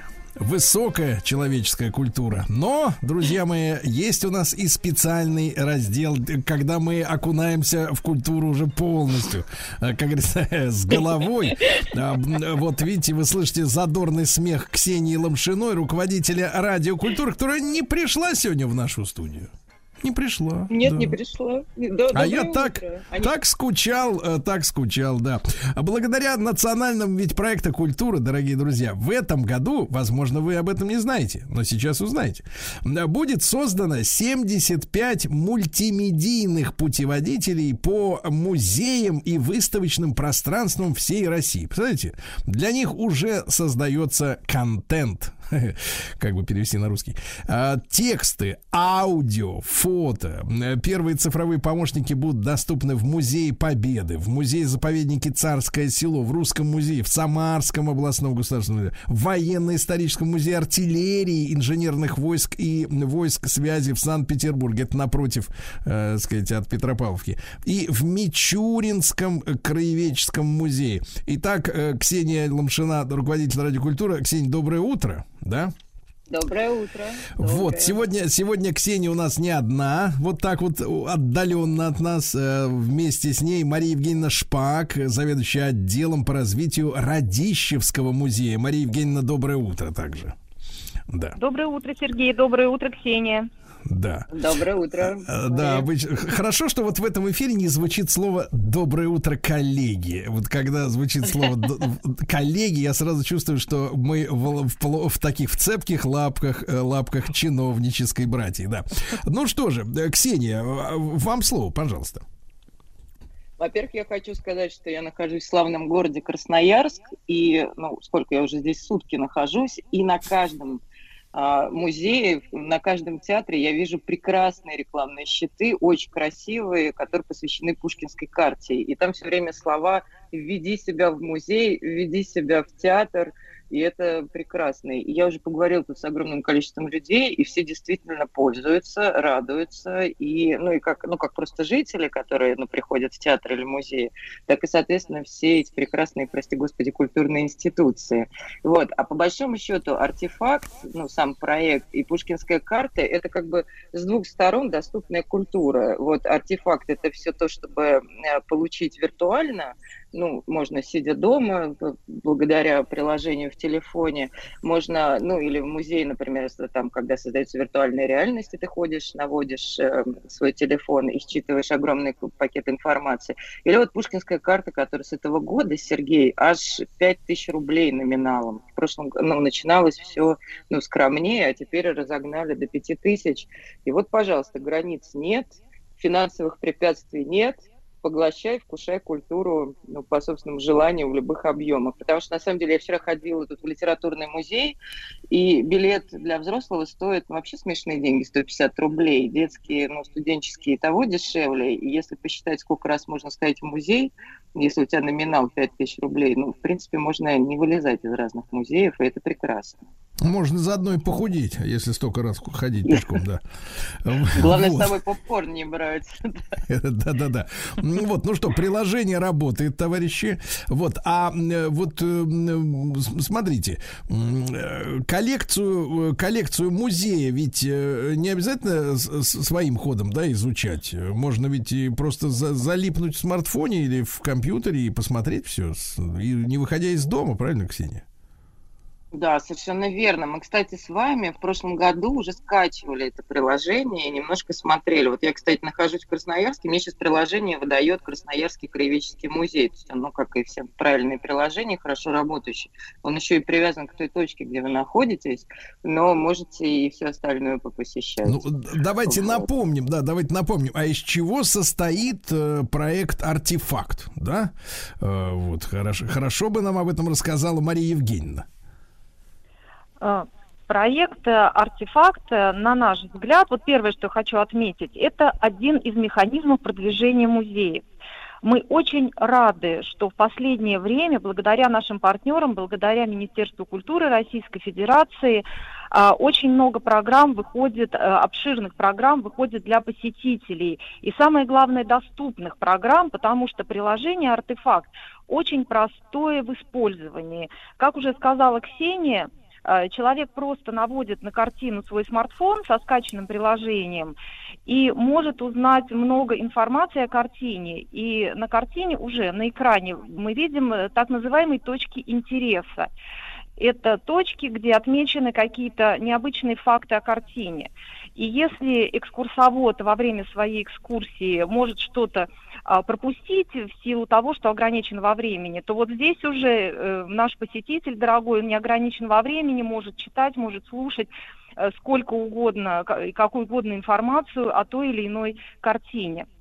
И хочется отметить, что Радищевский музей а, уже транслировал пять выставок а, в эту программу «Артефакт», и мы стали победителями, вошли в программу национального проекта «Культура». И сегодня... О, э, поздравляем. также- Спасибо большое. Есть еще повод для поздравления, потому что сегодня Радический музей в Саратове отмечает 137-й день со дня своего рождения.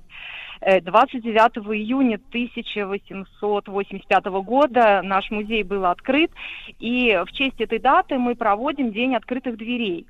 И сегодня как раз мы ожидаем тех наших посетителей, которые с удовольствием и очень активно пользуются приложением «Артефакт». И мы посмотрим статистику, насколько часто будут его скачивать и насколько часто и много ли картин просмотрят а, наши гости. У меня есть предложение толковое, Ксения. Вот вам, как э, лоббисту культуры, да, и вообще всем культурным деятелям, в Минкульт адресуем это, при это, эту и гениальную идею. Я еще не, не огласил, но она уже гениальна, поверьте, девушки. Э, Так вот, э, давайте вход в музей только по предъявлению приложения артефакт. Вот как, как раньше были эти ковидные, вот эти все ковидловские, да, эти электронные паспорта, справки, там вот эти все вот эти, да, оковы. Так сегодня, в общем-то, мне кажется, в заходишь в музей, предъявляешь артефакт, там, соответственно, сделать, как в приложениях, которые, э, не знаю, есть ли такое или нет в этом приложении, оно у меня тоже стоит, э, рейтинг, э, вот, рейтинг потребителя. Знаете, как вот бывает путеводители по ресторанам или по гостиницам, да, э, человеку за посещение тех или иных мест, он там оставляет отзывы, ему начисляются баллы, баллы перерастают в какие-то скидки или в особые условия, и так все закрутится, завертится. А, Ксения, как вам идея? М? Послушайте, а, а показательным примером будет, конечно, статистика посещения музеев Сергея Стилавина. Начнем Конечно. с вас. Конечно, причем вирту- виртуальные тоже, виртуальные посещения тоже. Вот, но смотрите, а э, вот что у нас конкретно с оцифровкой Радищевского музея? Потому что мы сегодня с Владиславом Александровичем ну никак не сможем подъехать э, в Саратов, да, на юбилей, не Жаль, круглый. жаль. Ж- Это понимаю, понимаю, жаль. Ну, вот такая вот так, не мы такие, жизнь такая, да. Э, Как у вас с оцифровочкой дела обстоят вот в Саратове? Я тут Это- вычитала, что на, на- на платформе больше 150 экспонатов представлено. Ну, то есть они прям оци- оцифрованы, и мы можем зайти посмотреть. Правильно, Мария Евгеньевна? Да, да, у нас представлен, как я сказал, 5 выставок и, да, более 150 экспонатов. Так, а всего-то у нас получается, ну, почти 500 уже, му- ну, 446 вот на данный момент, да, музеев по всей стране подключены к проекту «Артефакт». Правильно, Ксения? Да, да, да, все верно. Все, и Да. количество будет расти. А вот Да. меня на самом деле, знаете, какой Сергей всегда вопрос интересует, потому что я понимаю все про искусство, а, про картины, про художников, но я технологически не понимаю, еще не понимаю, сколько это должно стоить денег и как вот как раз региональные музеи решают этот вопрос, потому что, ну, все, что с крупными музеями, которые у нас богатые и обеспеченные, с ними все понятно. Вот Мария Евгеньевна вот сказала, сколько денег на это Мгм. выделяется, ну, хотя бы порядок, и технически, насколько помогает вам проект националь... ну, культура, национальный проект культуры. Ну, Ну, потому что во-первых, вот я маленький музей Мгм. решила что-нибудь Ну. сделать, и даже не знаю, как подступиться к этому. На самом деле национальный проект «Культура» помогает нам практически на 90%. А, Оцифровку производят либо специалисты э, артефакта, либо производим мы своими силами, поскольку техника у нас достойная есть. И что касается э, записи аудиогидов, то здесь э, артефакт, э, сотрудники артефакта это занимаются, занимаются этим сами, что уже прописано вот в нашем договоре. А если мы записываем это своими силами, то мы обращаемся, либо мы это делаем сами. А, В частности, я записала несколько аудиогидов для музея, и мы обращаемся к профессиональным артистам, к профессиональным ведущим, и нам помогают бесплатно. В общем, это у нас такой, ну, партнерский проект и очень интересный. А Только спро- хотел спросить, Владислав Александрович, а почему не обращаются, так сказать, к Сергею Валерьевичу, но прозвучало слово бесплатно. Поэтому, соответственно, со- сразу осекся, конечно. Да, не стал влезать в наш непростой сегодняшний разговор. Да. Да нет, ну, конечно, я бескорыстно рад. Я вот с удовольствием бы одну из выставок вот озвучил бы совершенно бескорыстно. Вот вы, э, вот, собственно говоря, э, так сказать, э, Мария Евгеньевна, можете на меня вообще Мгм. положиться. Понимаете? Я, мне я кажется, мы это могли учту, бы В да. хорошем смысле. Но я бы хотел бы в федеральном масштабе как придумать. бы вот, озвучить, да, в федеральном. А Радический музей Это это, что значит федеральный музей. Вот, вот и отлично. Так, м- можно сказать, договорились, правильно? Договорились, да. Конечно. Я очень Да. рада новому сотрудничеству. Ну и все, и повязали Валерьевича. подождите, Теперь я из бани не Подождите. выйду никогда. Подождите, можно тогда, давайте на троих. Вот ваш музей, радиокультура и маяк. И вообще На будет троих, красиво. хорошо. Мы согласны. Ну, как говорили Буратини, 5 на 2 не делится, не делится. Будем делить на 5, да. А, Слушайте, э, э, девушки, а вот скажите, пожалуйста, а если возвращаясь к пушкинской э, карте, да, вот она уже с нами целый год, э, номинал вот вырос до пятерочки, 5 тысяч рублей уже сейчас, да. А, э, Действительно ли вот есть э, объективно приток молодежи в музей? Потому что я заметил, некоторые даже, вот, знаете, как-то смотрю, сразу коммерсанты подтянулись. Ну, не будем тыкать пальцем, но без этого никак не получится. Э, Создаются, мне кажется, под это дело музеи э, такого коммерческого содержания. И там э, так вот в, открытую пишут, а нас можно посетить по Пушкинской карте, ну, например, музей съестного. Просто люди, люди тупо продают продукты питания, говорят, а это музей. Вот вы можете у нас поесть на вашу карту. А молодежь очень любит поесть, знаете, вот такого да, фастфуда, скажем так. И вот они туда тянутся. А вот в настоящие музеи потянулась, так сказать, общественность? Э, Вот по моим вот нам- ощущениям... щ- Ага. Да, ладно, Мария Евгеньевна, говорите. Э, У нас действительно э, очень много молодежи пошло в музей после того, как э, представили Пушкинскую карту и стали активно ей пользоваться. И молодежь, нам очень, очень приятно, что молодежь ходит группами. То есть можно пойти с друзьями, можно посмотреть разные залы, разные выставки. И, в общем, мы, мы этому действительно рады. И вот э, совсем недавно, месяц назад, мы стали активно внедрять программу, э, когда можно, учитель может на класс заказать экскурсию, либо посещение выставки, экспозиции по Пушкинской карте. И вот э, как раз окончание э, школьного периода и периода обучения в вузах, э, мы стали ее, эту программу продвигать, и у нас действительно уже пошли вот такие групповые заявки. И это очень удобно, и мы тоже этому очень рады. Ну, а на вскидку, нас, Мария Евгеньевна, на сколько процентов там, ну, на какую долю увеличилась действительно посещаемость ребятами, вот которых коснулась э, выпуск, э, коснулся выпуск этой карты по сравнению с докарточным периодом? Ну, Мгм. примерно так вот, чтобы понять. Вот я, я могу сказать, что за полгода, вот за полгода у нас по Пушкинской карте прошло более пяти тысяч человек. Так, а молодежи. обычно? Это для, А, для нашего... не- а, для нашего регионального музея в Саратове это, ну, это достойная цифра. Ну вот обычно я, к сожалению, не, не сняла эту статистику. А давайте тогда мы Ксению, момент. Ксению привлечем к ответу. Она уже все-таки парит над схваткой. Ксения, действительно, какие вот результаты-то? Вот уже год прошел, да? Э, Как действительно отразилась на посещаемости вот эта ин- инновация? Сергей, ну, у меня статистики прям точно нету, но я говорила, ну, и с министрами культуры, ну, и с музейными работниками там в разных частях нашей страны, вот, и произошла, ну, такая двойная история, ну, которая хороша для нас. Во-первых, действительно вы- выросла посещаемость, а с другой стороны, музеи, вот как сейчас правильно говорит Мария, стали, ну, додумывать, придумывать еще какие-то дополнительные программы, то есть, ну, Чтобы активировалось всё- переманить, э, чтобы переманить обладателя карты к себе именно, да? Да, ну, не, ну, чтобы сделать Не, не, ну давайте, а нет, когда смотрите, лю- Ксения, Ксения, Ксения, ну это же отличная тема, кстати говоря, действительно. Ведь Конечно. раньше как было? Давайте так. А давайте вообще все финансирование музеев переведем на карту, э, на пользовательскую. То есть, условно говоря, сегодня же как обстоят дела? Э, у учреждения культуры есть, например, свой бюджет, да, который э, не зависит от того, ходят к ним люди или нет. Правильно? Я вот так понимаю. Я по-житейски, так сказать, как на сдельной основе, да. А если мы переведем все бюджеты на карты, тут-то мы увидим, а в какие музеи, в театры, на какие выставки люди действительно ходят, а какие финансируются, можно сказать, в пустоту, правильно? Также и с кинематографом можно поступить, а то они на бюджетные деньги снимают всякое фуфло, а потом, значит, говорят, а мы вот э, 10 тысяч, там, миллиардов долларов потратили на а, обалденный фильм, а туда никто не пришел, правильно? А тут, если мы как бы от потребителя начнем фина- финансировать искусство, да, в безналичной форме, естественно, чтобы нельзя было обналичить, как мат-капитал некоторые жулики делают. Вот. Представляете, как все закрутится? Люди действительно, э, вот э, у нас говорят, да, вот, значит, э, это вот происходит все в мире из-за того, что это кому-то надо, да, там, то есть это вот, если нет спроса, нет и предложения. Вот она реальная система. А как вам такое, товарищи? А?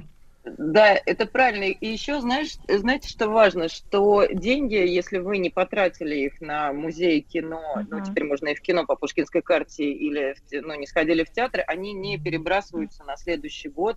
Вот, то есть Отлично. ты сколько потратишь, столько потратишь. Поэтому, мне кажется, уже есть у людей азарт. Да, да, Ксения, а вы вот можете вот давайте смотрите, давайте поменяемся э, вот э, такими любезностями. Я, соответственно, да, буду озвучивать аудиогиды для артефакта, правильно? А вы там, в Ми- а вы в Мы же Минкульте, обговорили это. да, а вы в Минкульте замолвите слово, чтобы Стилавин был э, в- тоже внештатно, мне денег не надо от этого. Я, а, я искренне хочу быть советником Министерства культуры по тому, как надо обустроить дело. Я быстро, я вас уверяю, я за за полгода всю эту, значит, шушеру пристрою. Все я сделаю, я понимаю, как надо сделать, потому что я смотрю независимо, понимаете, я не завишу от их бюджетов. Я все порядок им наведу от имени народа, понимаете.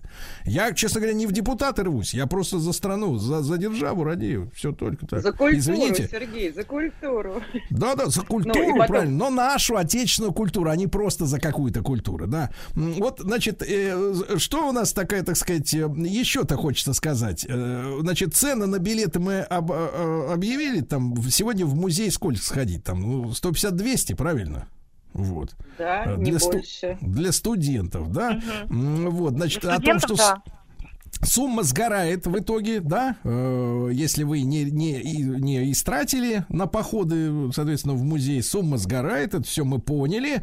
А что касается Да, кинематографа, а вот смотрите, а в, в кино можно сходить с февраля этого года, да? Э, Так это касается только отечественного кино или какого-нибудь Человека-паука можно посмотреть за госсчет? Не-не-не, Да, в конечно, ну, это-. Да, Ксения, Да. говорите. Извините. Не-не-не, это я вас перебила, а вы-то, наверное, Так, товарищи, а у нас нет времени на любезности, девушки. Э, Мы, мы как в окопе на передовой, тут расшаркиваться некогда. Будьте любезны выйти за бруствера и идти в атаку. Ксения, говорите, можно посмотреть э, Ну, иноземную заразу? Иноземную заразу, по-моему, нельзя. Можно российские фильмы, в том числе независимое наше кино, и также российские фильмы без участия ну, в съемках а, минкультурских денег, что важно, потому что раньше можно было только пойти э, Да. смотреть фильмы, где министерские деньги были Да. задействованы. Значит, друзья мои, я тогда скажу, скажу от имени наших разлюбезных дам, что на госуслуги культура можно оформить эту карту. В любом филиале Почта банка выдают. А, Значит, э, вся афиша на культура.рф или предложение, приложение госку, э, госуслуги культура, а также пушкинская карта на сайте пушка.рф. Дорогие друзья, просвещайтесь. Просвещайтесь.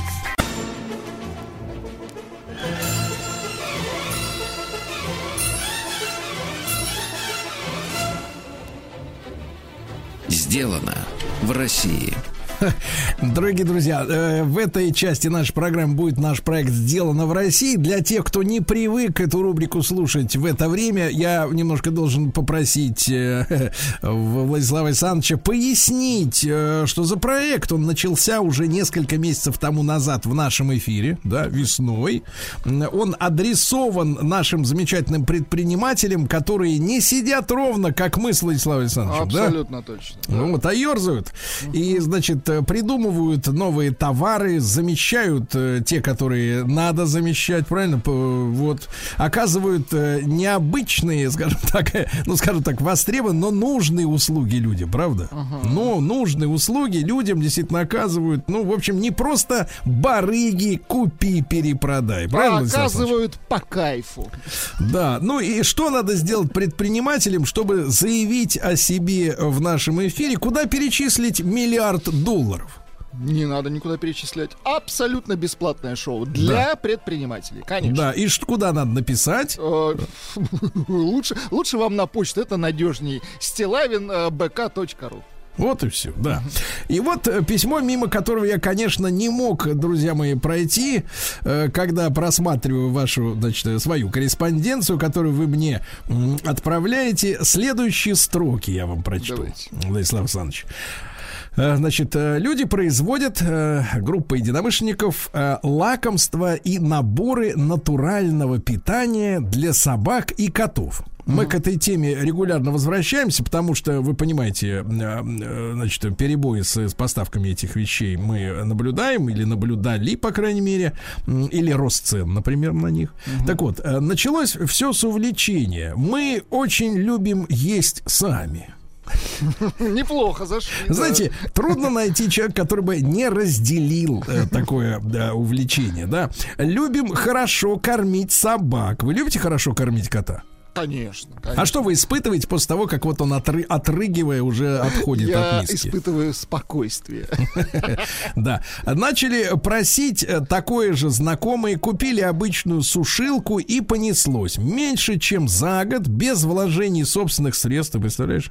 Выросли в маленькое производство. Сейчас у нас больше 30 наименований животных запчастей, в том числе уникальных для Российской Федерации.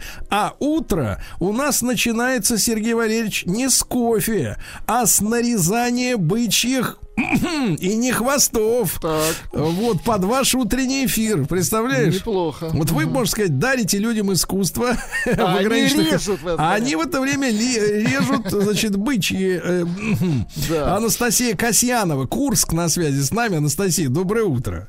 Да.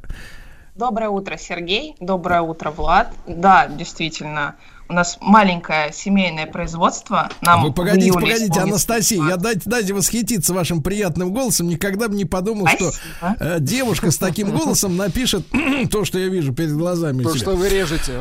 Да, то, что вы режете, да, да, да. А, Анастасия, значит, э, за- залог счастливой семейной жизни в э, прослушивании маяка под э, работу. Да, да, да, да. Смотрите, называется все это, значит, есть ВКонтакте страничка PP and Natural. Оригинально. Как это расшифровывается? А, На самом деле просто правильное питание, или мы подразумевали еще э, pet э, э, pleasure, типа тарелка питомца, и натурал, как вы и сказали. Слушайте, Ну, ну, конечно, англоязычное название надо будет, придется нам скоро поменять, но ничего. Перевести. PP and Natural. Это пишется в одно слово. Открываю страничку, там нарисованы собаки, коты, э, вот. э, Ну и, соответственно, Анастасия, э, мы хотим историю, конечно же, вашего бизнеса. Чем вы занимались вот до того, как стали кормить животных? Я SMM-менеджер э, клиник репродукции, как ни странно. Так, так, так, погодите, а, давайте, давайте. Слишком много вот э, иностранных слов, Для начиная с крестьян PP. надо сразу переводить. Да, да, да. расскажите, пожалуйста, людям, которые вот всю жизнь работают честно. Знаете, честно это значит вот по факту, вот по факту от сих до сих, да? От сих Да, до сих. Что такое На русском. SMM менеджер? Э, Только объясните так, как человек, который вообще не На понимает, что русском, это да. такое. Как для ребенка. Я продвигала э, клиники, которые оказывают услуги по эко, помогают бесплодным парам забеременеть э, в социальных сетях Инстаграм, Фейсбук и ВКонтакте. То есть вы там э, фактически под видом комментариев размещали рекламу.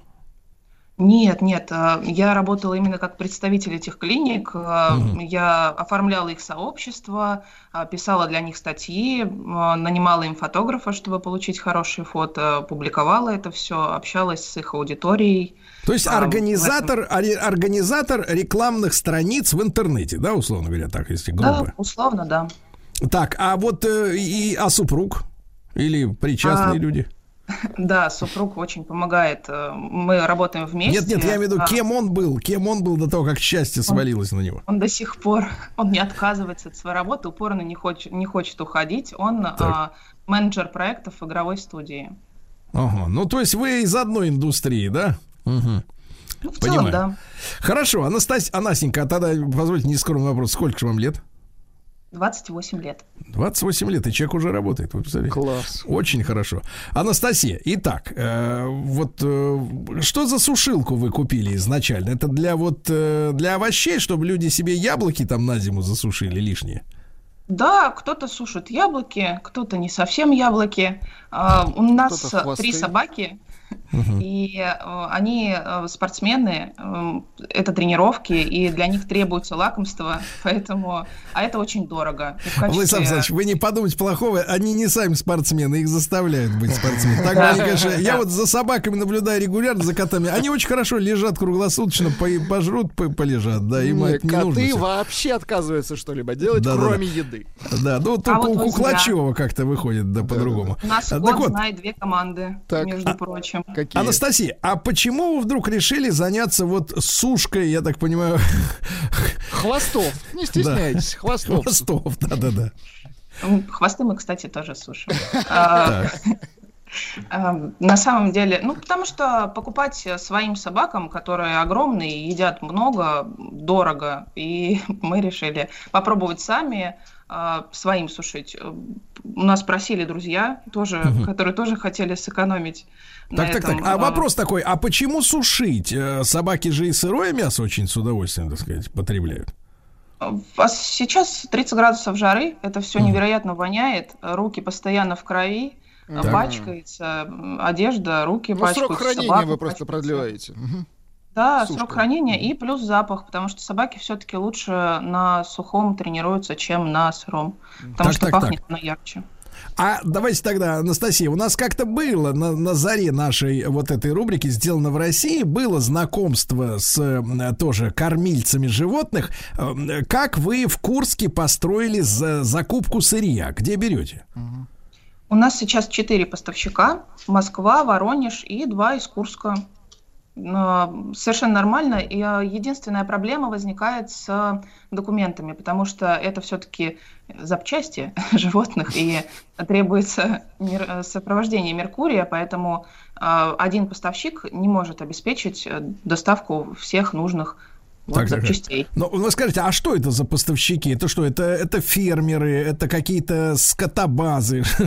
Я не знаю, что это такое. Комбинаты, да. А, да, это э, две бойни, Скотобаза. одно фермерское хозяйство и один э, крупный поставщик, он э, скорее занимается перепродажами. Ну, в Ну, частности, с- скажите, алюминиевых. э, скажите, а, Анастасия, ну, в принципе, в народе-то есть такое убеждение, что запчастей у у мясоперерабатывающих комбинатов не бывает. Э, Что, в принципе, вот эти все бычьи дела, они как раз в колбасу, так Они в сказать, и- хозяйстве пригодятся. и засовывают они, да. А, а на самом деле они куда их вот пока не появились такие потребители, э, так сказать, как ваша компания, да, PP and Natural, э, значит, соответственно, появились. Куда они девали-то вот это все ошметья?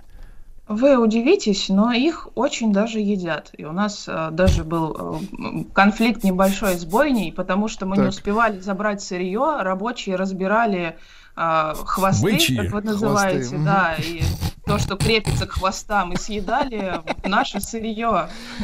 Мы ругались. То есть, погодите, погодите, вы, вы покусились на благополучие семей рабочих. То есть вы из клювика забрали у рабочих. Да, скажи, пожалуйста, а вот Учитывая один, один бычий не хвост, он сколько весит вот э, э, живой массы? Полтора килограмма. Ох, и, ну. кстати, вы удивитесь, но стоит он конских денег с 590 рублей за килограмм. Я думаю, что рабочим проще за эту сумму купить себе было вырезки. Не знаю, зачем было забирать наши Недешево, хвостики. да. Погоди, Да, 590 рублей за бычий вот этот За вот это, прибамбас. понимаешь ли, да. За Да. кило. А при этом само мясо там, как говорится, филей сколько стоит? Филе хвоста или филе... Не-не-не, крабов? обычное мясо. Ну, вот, просто мясо, там да, вырезка да. там и там эти Вырезка тело. 750 рублей за килограмм стоит. То есть разница всего 160 рублей, а качество-то... А погодите, а что... А что они из него готовят? Они его на фарш, на фарш пускали. Я не, не просто не пробовал никогда. Поджарка. Мгм. Что Я могу очень злостно пошутить про суп из семьи. Не, про суп не будем, слушайте, но действительно. А вот мясо по качеству, вот отличай- Да это отличается от, вот, от, вы- от вырезки. Ушел. Да, Нет, серьезно, отличается. Да, да. Она более Нет. Сергей Валерьевич хочет Ну, лучшую я просто- я чё- сторону. Да нет, я-то, я-то хочу. На 160 рублей отличается или, или, Или больше? на Вот тысячу. как вы Ну, думаете? на мой вкус больше. Ну, потому что оно плотное все-таки и жесткое. Его очень трудно готовить. А собакам, я так понимаю, наоборот, в этом-то и весь э, кайф.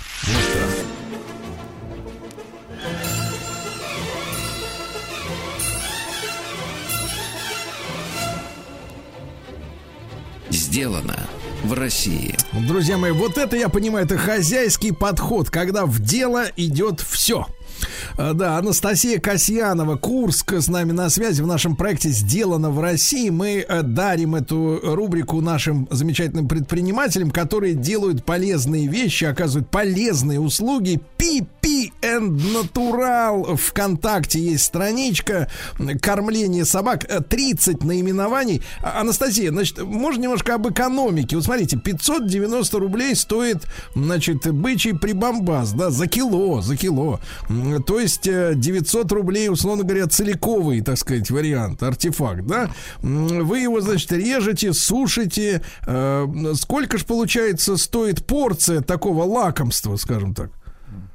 На самом деле э, наценка на конкретно эту позицию совсем маленькая, потому что она одна из самых популярных. У нас есть несколько популярных позиций. Они э, популярны не из-за цены, а в целом в сегменте они популярны. А за счет это чего? легкое, э, За счет того, что корень грызется долго, а легкое, оно очень удобно для дрессировки. Поэтому они, наценка на них маленькая, и э, нужно брать в расчет еще усушку.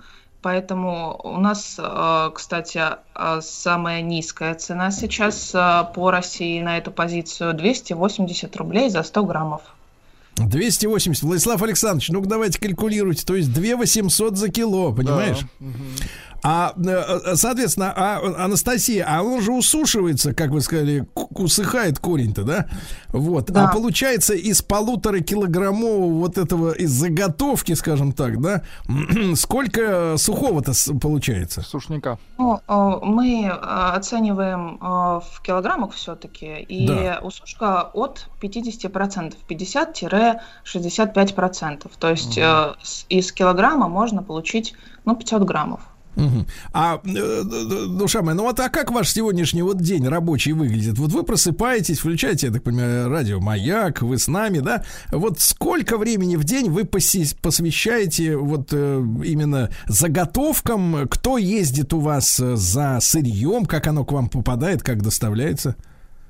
А, Сырье доставляется э, на грузовой машине. Мы ездим вместе с мужем, потому что у меня нет прав. Он меня катает. Но тем более это мясо все-таки оно приходит к нам в блоках, причем большими партиями, больше центнера, и все-таки муж забирает а, мясо. А я трачу на это 4-5 часов в день. А где оно у плюс вас хранится и вообще где вы работаете? Вы сняли какое-то помещение или прям на кухне вот это все у вас там богатство? Нет.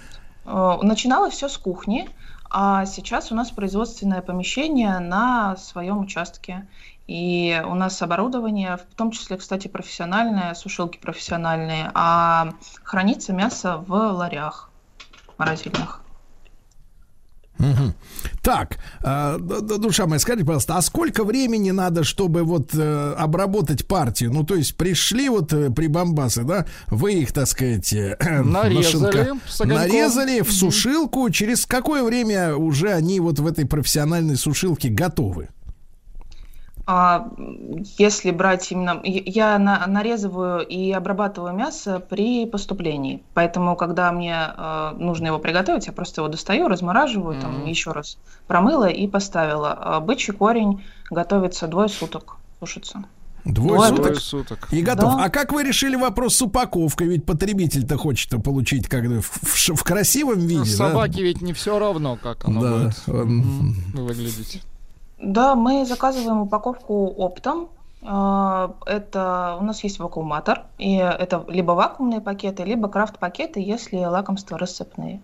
А Хранится все хорошо и без добавок, потому что наши заказчики в примерно 70% случаев аллергики. Поэтому приходится внимание особо уделять обработке, чтобы не соприкасалось мясо э, разного типа друг с другом, э, и оборудование обработки. И э, упаковка, мы не добавляем никакие добавки, все это хранится до полугода а, в вакуумных пакетах замечательно. И А с точки зрения вот собачьего пищеварения, насколько им вот э, это такая вот высушенная, э, ферментированная да, пища, она э, полезна, как вы думаете? А, Полезно, потому что мы сами работали с технологами, с ветдиетологами при разработке рецептуры. Часть рецептуры я разрабатываю сама. И а, мы сушим а, все эти лакомства на низкотемпературном режиме, который не разрушает а, основные микроэлементы. А, И они сохраняются. Единственное, если собаш- соб- собачка на сушке, ей а, нельзя костная. И а, поэтому, когда к нам приходят люди, я всегда спрашиваю, какого возраста, какой породы, что она ест. Ну, видите, того, Владик, собаки не только спортом не сами занимаются, их еще и сушат, то есть э, заставляют худеть.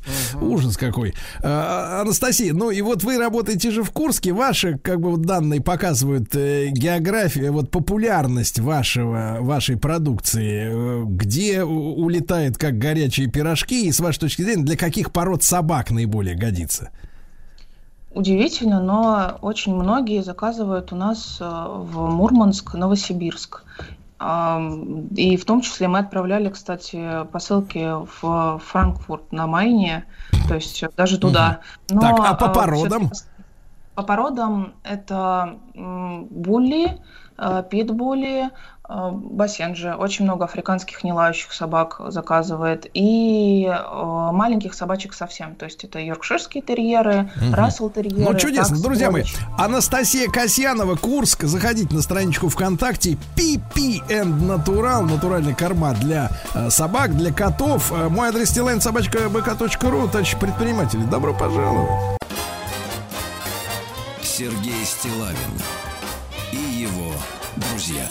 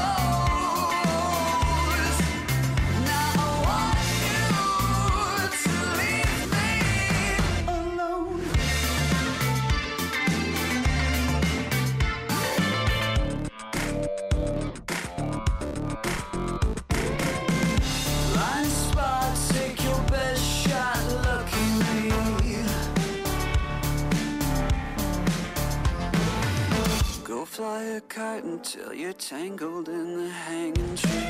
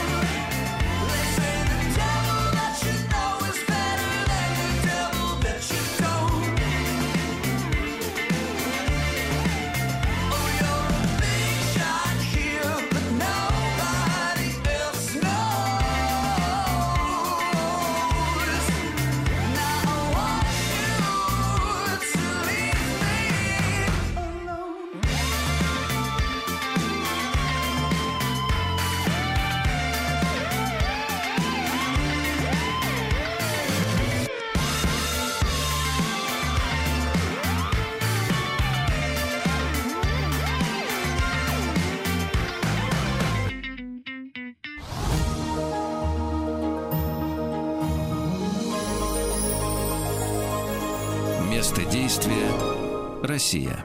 Друзья мои, ну что же, место действия Россия. Наш э, летний сезонный проект. Э, Друзья мои, наш путеводитель по нашей родине и исторической, и современной. Не только в утреннем эфире. Э, Ну, к примеру, у физиков и лириков сегодня речь пойдет об усадьбе Мелихова, где Антон Павлович Чехов написал чайку свою знаменитую, да, сидя тоже вот в пристройке типа бани. Кстати говоря, да, потому что в 1944 году вышло постановление, чтобы крестьянство местное вернуло все, что украли э, из усадьбы э, после революции. А те м, послушались и вернули. Но у нас э, разговор будет, конечно, посерьезнее в нашем утреннем эфире, потому что а, в 1975 году в этот день в Институте ядерной энергии имени Курчатова введена в строй крупнейшая в мире термоядерная установка Токамак-10. Да, это источник колоссальной энергии, как мы можем догадаться. Но как именно вот э, там все происходит? Э, Сегодня с нами Михаил Дробинский, э, младший научный сотрудник отделения Токамаков э, Курчатовского комплекса термоядерной энергетики и плазменных э, технологий научно-исследовательского э, центра Курчатовский институт. Михаил, доброе утро. Доброе Да. утро. И Михаил Леонидович Субботин, зам руководителя Курчатовского комплекса термоядерной энергетики и плазменных технологий научно-исследовательского центра Курчатовский институт по международному научно-техническому сотрудничеству. Михаил Леонидович, доброе утро также, да? Доброе утро. Да, э, ну сначала к младшему Михаилу обращусь. Михаил, э, вот э, тут, э, значит, э, ходят слухи, вот, э, что якобы вся последняя вот эта вот зеленая истерия связана с тем, что якобы какие-то американские корпорации типа Lockheed Martin якобы разработали, э, значит, холодный синтез, умещающийся в обычный 9-футовый контейнер, и поэтому собираются энергию делать чуть ли якобы не из воздуха. Мы, конечно, в эти сказки и пропаганду не верим, вот, но сдается мне, что речь идет о чем-то подобном в плане извлечения энергии, либо, так сказать, я абсолютно э, попутал процессы. Вот что такое токамак? Э, а как он, в отличие от ядерного реактора, с, устройством которого, ну, я лично и, наверное, многие слушатели наши э, знакомы так в теории и даже на практике, вот чем эта машина отличается принципиально от обычного ядерного извлечения вот тепла? А, Вы знаете, про холодный ядерный синтез мы слышим, наверное, каждое десятилетие. Это, естественно, э, невозможно.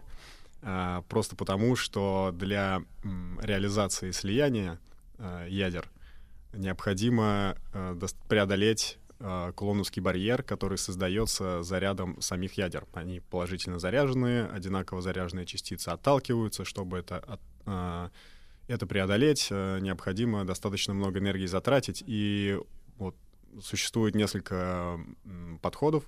Один из них связан с тем, что а, мы очень сильно давим на частицы, создаем очень большое давление. Да? ну, Примерно так на Солнце происходит.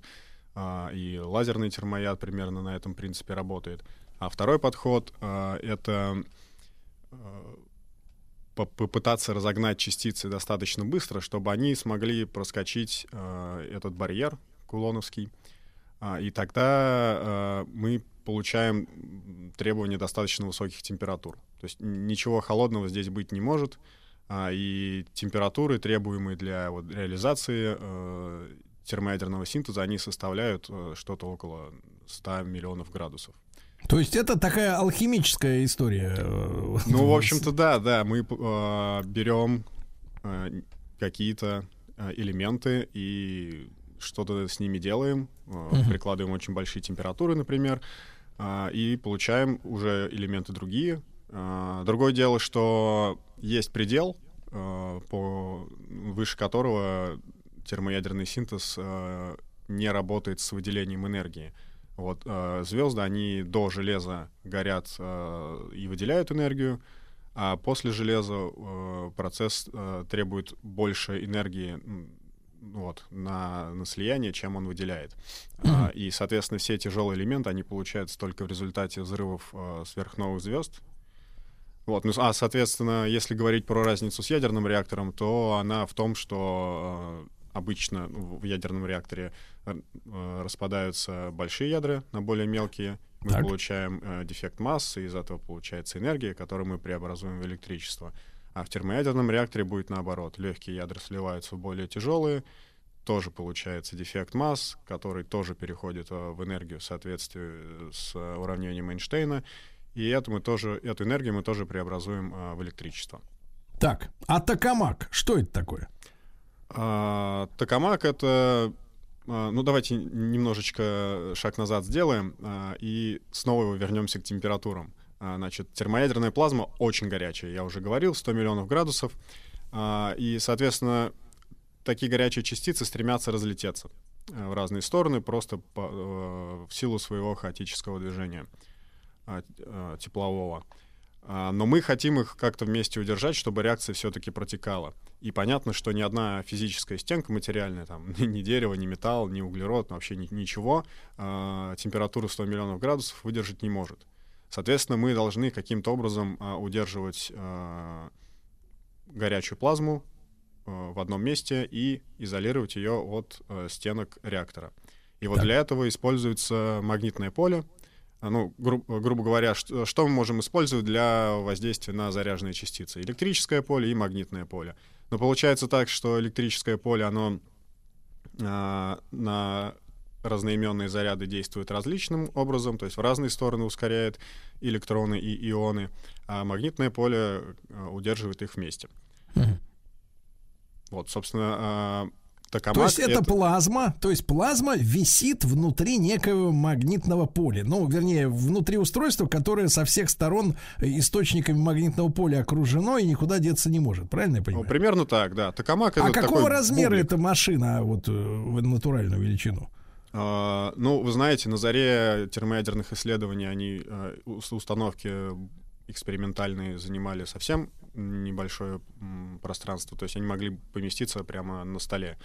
Так. А современные исследовательские токамаки средних размеров, они имеют а, ну, размер там несколько метров, там высоту там 5-6 метров, диаметр такой же примерно. Мгм. А реакторы, подобные установки, вот, например, э, международный реактор ИТЕР, он будет, э, он строится на юге Франции, это, э, очень много стран участвует в создании этого проекта, в том числе и Россия. А Он, он поистине гигантский, это просто десятки метров вот такого масштаба. а, И, ну, и, и, Понятно. и ширина, и понятно. высота, вот там 30 Михаил, э, э, примерно зрительно представь. Ну, смотрите, в идеале, значит, э, эта плазма температурой 100 миллионов градусов удерживается внутри вот этого огромного куба, условно говоря, или прямоугольника, или, так сказать, параллелепипеда, м, удерживается магнитным полем. А как энергию оттуда извлекать? То есть в чем, так сказать, э, прибыль? А, ну, давайте я немножко про форму все-таки скажу. Токамак — это бублик. А, Бублик. Мгм. да, на который на- надеваются магнитные катушки. Вот, и они создают удерживающее магнитное поле. А, пока еще, если уж быть честным, а, энергия из термоядерной реакции никак не извлекается. То есть просто собираются извлечь. А, собирается извлечь, да, проводятся исследования, ну, потому что это очень перспективное направление по, очень многим причинам, и там топливо может кончиться, и, в принципе, нам нужны такие экологичные э, источники энергии без выбросов. А, но предполагается, что принцип получения энергии будет э, ровно такой же, как на ядерном реакторе. У нас будут нейтроны выделяться во время реакции, э, которые будут греть теплоноситель. э, А он крутит турбину, да, Да, паром. да, да, А, так. слушайте, Михаил, а тогда вопрос: а вот радиоактивность присутствует в токамаке? Как вот это сопровождает А, обычный Да, ядерный конечно, реактор? кон- конструкции самого реактора будут э, светиться. Так. А, но нужно иметь в виду, что количество топлива, а, требуемого для токамака, для термоядерного реактора, оно будет э, на порядок э, ниже, чем э, для ядерного реактора. Так, а срок мощности. использования, потому что вот, да, срок использования этого топлива внутри вот этого бублика сколько вот А, от ну- замены до замены сколько пробежит? Немножко по-другому устроен как бы процесс. Если в ядерный реактор мы загружаем топливо и просто ждем, когда оно прогорит, ну, грубо говоря, максимально упрощая, да, Да. А, то в ядерный реактор мы будем постоянно подбрасывать топливо, ну, подбрасывать в том смысле, что мы будем напускать э, газ Дейтерий-3. Ну, как доменная печь, то есть а ей нельзя потухнуть. Ну, можно, можно и так сказать. Мы стремимся к тому, чтобы создать э, реактор, который будет непрерывно работать. Да. Мгм. Но пока еще мы не научились, грубо говоря, при помощи бублика греть воду. Правильно я понимаю? Ну, до этого уровня э, не дошли еще, да.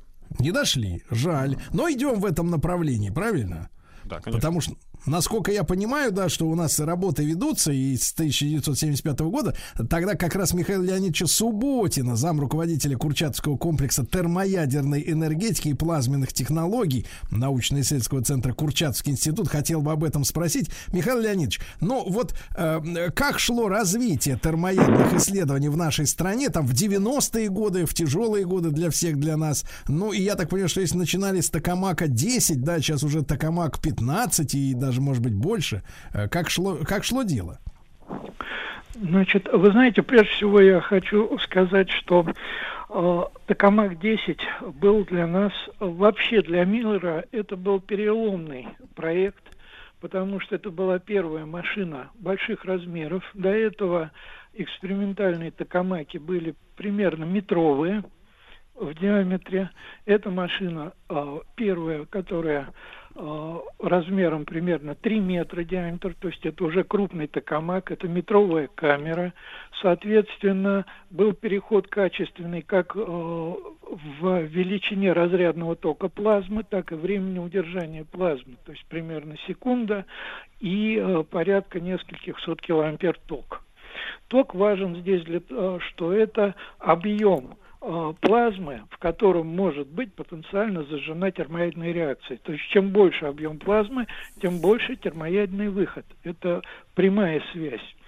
А, И эксперименты на Т-10, который был запущен примерно одновременно с американским проектом PLT, а, он дал настолько многообразную экспериментальную базу данных, которая позволила нашим выдающимся двум академикам а, Борису Борисовичу Кадамцеву и Виталию Дмитриевичу Шафранову разработать теорию, так называемой неоклассической теории переноса, которая доказала, что для дальнейшего движения а, в развитии термоядных установок надо переходить от конфигурации бублика конфигурации так называемой D-образной. То есть э, должен быть токамак не круглый, а вытянутый. Это дает устойчивость плазмы, это позволяет увеличить удержание плазмы, существенно ее улучшить, и тем самым увеличить продолжительность разряда. Так вот, эта установка, она сыграла не только эту роль, а вот э, э, к, к- середине 80-х годов э, созрело понимание, что нужны следующие шаги в развитии э, токамаков. И первый шаг в этом направлении был сделан России, когда был создан первый в мире токамак со сверхпроводящими катушками, токамак Т-7 э, который сыграл выдающуюся роль вот в этом шаге.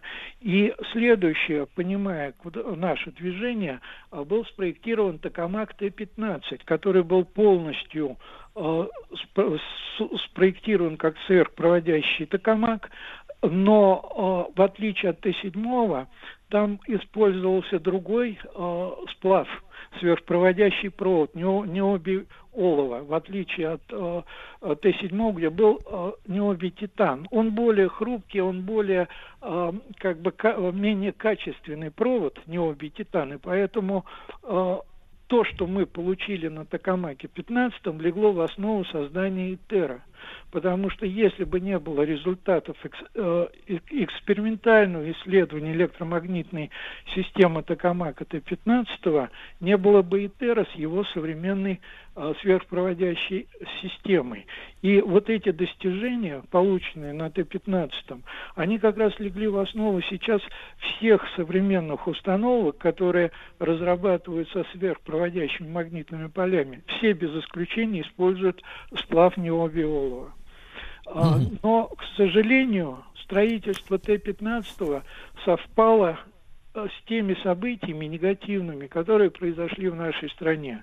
И к началу 90-х годов мы оказались без денег. И реально э, не в состоянии были поддерживать эксплуатационные расходы на работу установки и Т-7, и Т-15. Т-15 встал как бы после этого навсегда, до момента модернизации, а Т-7 э, где-то в середине 90-х годов мы в качестве дара передали в Институт физики плазмы Китайской академии наук в городе Хифэй, где он прошел модернизацию и успешно эксплуатировался еще в течение э, примерно 20 лет и послужил основой для их дальнейших шагов развития термоядерных исследований. На основе полученных, полученного опыта и знаний, с нашей помощью, конечно, они построили токамак ИСТ, который сейчас является одним из ведущих токамаков в мире. На нем получены уникальные результаты по а, длительности импульса. Это первый токамак, э, в котором достигнут 1000 секунд разряда при токе примерно 400 килоампер. А возвращаясь к нашим событиям, я почему отмечаю роль Т-10? В 90-х годах у нас осталась одна единственная установка «Старушка Т-10». И э, вы должны понимать, что если бы с ней что-то произошло, мы лишились бы экспериментальной базы и потеряли бы коллектив э, Курчатовского института. То есть, грубо говоря, сегодня бы мы с вами э, не разговаривали, просто не с кем было бы разговаривать. И наше счастье, что она выдержала все эти испытания, и мы ее вывели из эксплуатации буквально три года назад, когда начали уже э, модернизировать нашу э, электрическую подстанцию для работы Токамака Т-15МД. Токамак, э, значит, я вот после этого перехожу э, к современному э, времени. В начале 2000-х годов мы понимали, что вот такая критическая ситуация Токамаком Т-10, необходима новая машина, и наши сотрудники во главе с Петром Павловичем Хвостенко начали разрабатывать проект новой установки – в результате в 2007 году мы разработали проект Токамака Т-15МД. Мы отказались э, от сверхпроводящих катушек в силу с одной стороны, недостатка финансов, чтобы построить такую машину, это очень дорого, и очень дорого ее эксплуатировать. Но с другой стороны, есть глубокое убеждение, что если мы строим экспериментальную машину, то нам нужна машина с так называемыми теплыми катушками, медными, то есть которая охлаждается исключительно водой. Это для чего нужно? Отсутствуют длительные циклы подготовки сверхпроводящей системы к вводу ее эксплуатации и выводу. И таким образом мы можем вести эксперименты а, как бы вот онлайн без оглядки на магнитную систему. Мы можем камеру вскрыть, мы можем ее закрыть, мы можем откачать, продлить эксперименты, можем остановить эксперименты. То есть мы не привязаны к технологическому циклу сверхпроводящих систем. Но при этом параметры, которые мы заложили в саму установку, они позволяют нам подняться до уровня современных ИСТа, Кейстара, то есть э, Кейстар это корейский токамак, похожий на ИСТ, но тем не менее мы опять возвращаемся как бы на первые ряды. Да, Михаил Леонидович, Михаил Леонидович, в силу, в силу крайне, так сказать, ограниченности во времени, один простой, очень журналистский, мерзкий вопрос, но тем не менее, с вашей точки зрения, пессимистично, когда мы получим человечество в целом, в каком десятилетии энергию из Токамака? Вот просто одно, одна фраза, в каком? Значит, во-первых, энергию из Токамака уже сейчас получает джет. На нем идут а. дейтерий тритиевые эксперименты, которые демонстрируют осуществимость термоядной реакции. При да. этом эта реакция идет... Друзья мои, ну что же, значит, из Токамака уже получена энергия. Значит, все не впустую.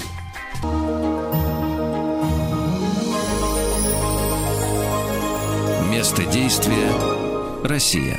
Друзья мои, в рамках нашего летнего проекта «Место действия России» ведь не только э, встречи с уважаемыми, с интересными э, докладчиками э, в эфире, в сквозном эфире «Маяка» и утром, и днем, и вечером. Ну, например, у Свистуна Николая сегодня речь пойдет о коронации Василия Шуйского, на минуточку, да? Но ведь молодежь стучит копытами и требует вторую серию каникул Кроша. Да, Владислав класс, Да, в 17.00. Я представляю, как им вскрыло мозг после динамичного, динамичного масштаба, ой, монтажа, да, значит, так сказать, Человека-паука, картина. фильм про Кроша. Действительно, это, это новая эпоха в, в коррекции сознания человечества, да, в 21 веке. Прекрасно. Ну, а мы продолжим сегодня разговор о Курчатовском институте. Замечательный эм, э, научный центр. Да, и напомню еще раз, что в 1975 году а, там введена в строй крупнейшая в мире термоядерная установка Токамак-10. И с нами Алиса Беклемишева, начальник отдела культурно-просветительских проектов научно-исследовательского центра э, Курчатовский институт. Алиса, доброе утро. Здравствуйте.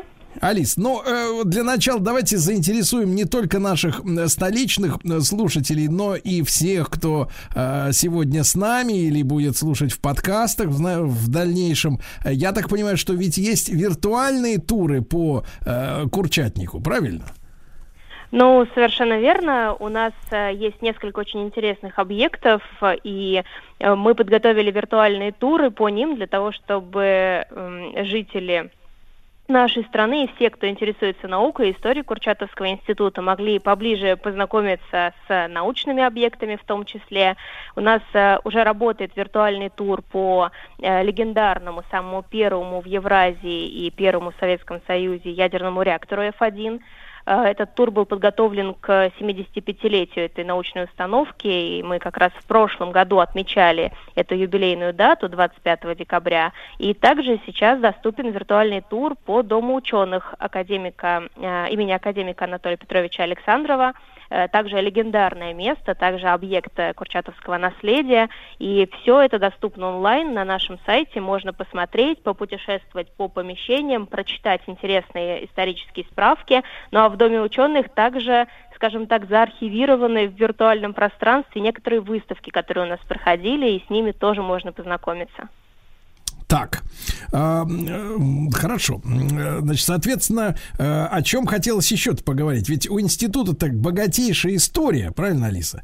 И Ну- а, когда, когда вот началась у вас работа по музеификации, скажем так, вот всей этой деятельности? Потому что институт, я так понимаю, ну, носит откровенно закрытый характер. Все-таки это же не для... Не Ну, для... действительно, действительно так. Институт начинался как секретная лаборатория номер два, и мы знаем, что 12 апреля 1943 года она была основана, и э, люди, которые работали в институте, они уже тогда понимали, что они причастны к некому большому и, не побоюсь этого слова, великому делу. Они прекрасно понимали, что их воспоминания, их наследие будет востребовано, поэтому э, в институте есть своя коллекция воспоминаний сотрудников, э, бережно хранятся документы э, и материалы исторические, рассказывающие об истории института. И, в принципе, уже в 60-е годы внутри института существовала своя собственная газета, которая часто публиковала воспоминания сотрудников э, о их работе и о первых годах, скажем так, работы. У нас э,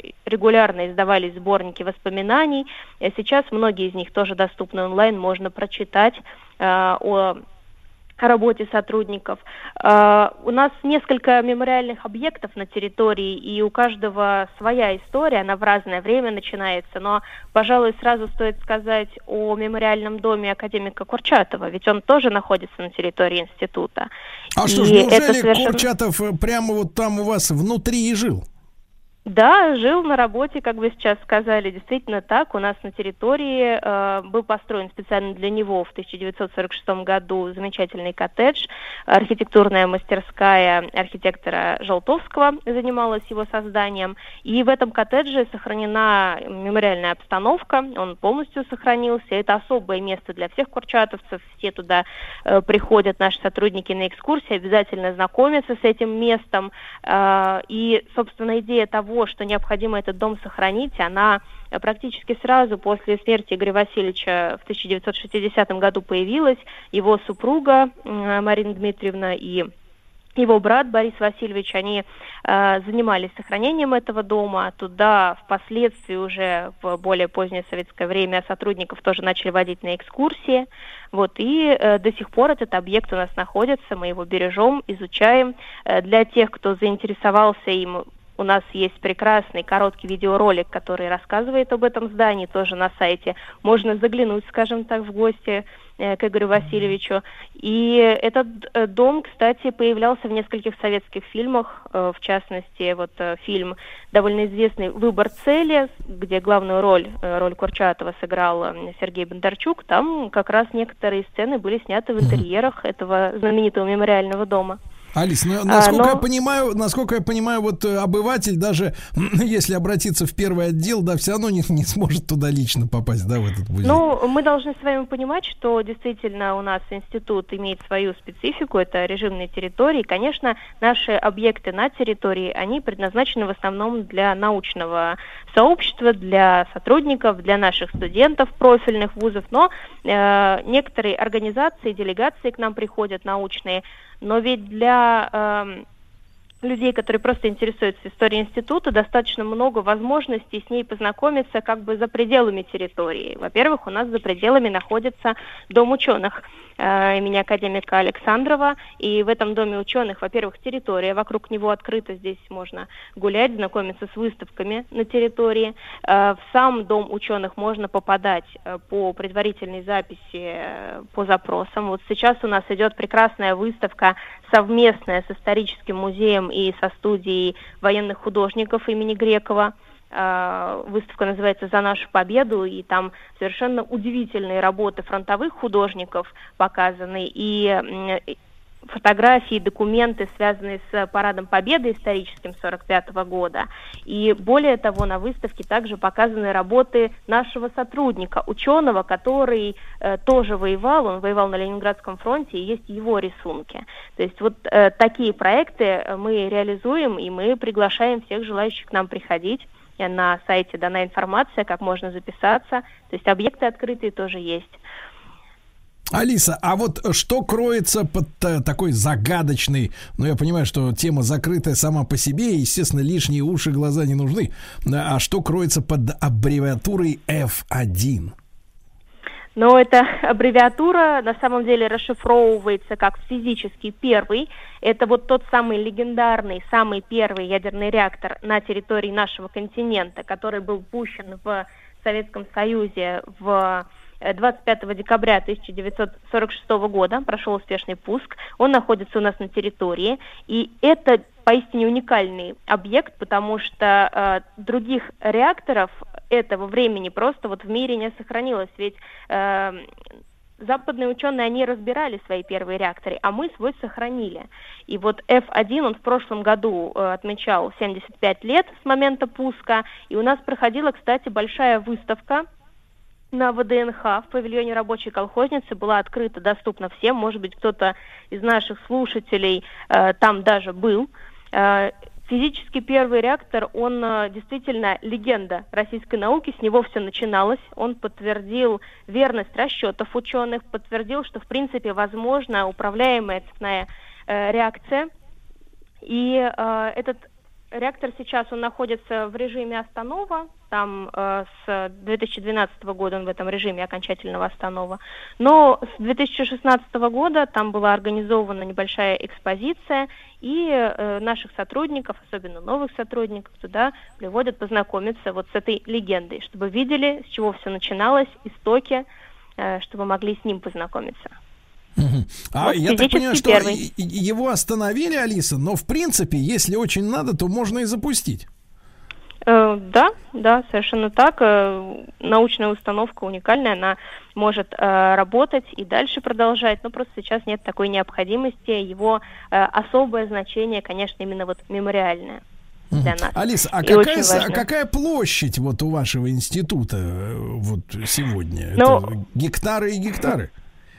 Ну, конечно, если мы даже обратимся к историческим документам, то э, Игорю Васильевичу Курчатову была передана огромная территория на северо-западе Москвы для того, чтобы там развернуть работы по советскому атомному проекту, и лаборатория номер два получила около 100 гектар. То есть это огромный такой, э, огромная площадка, огром- огромная площадь, Э, и на ней несколько объектов.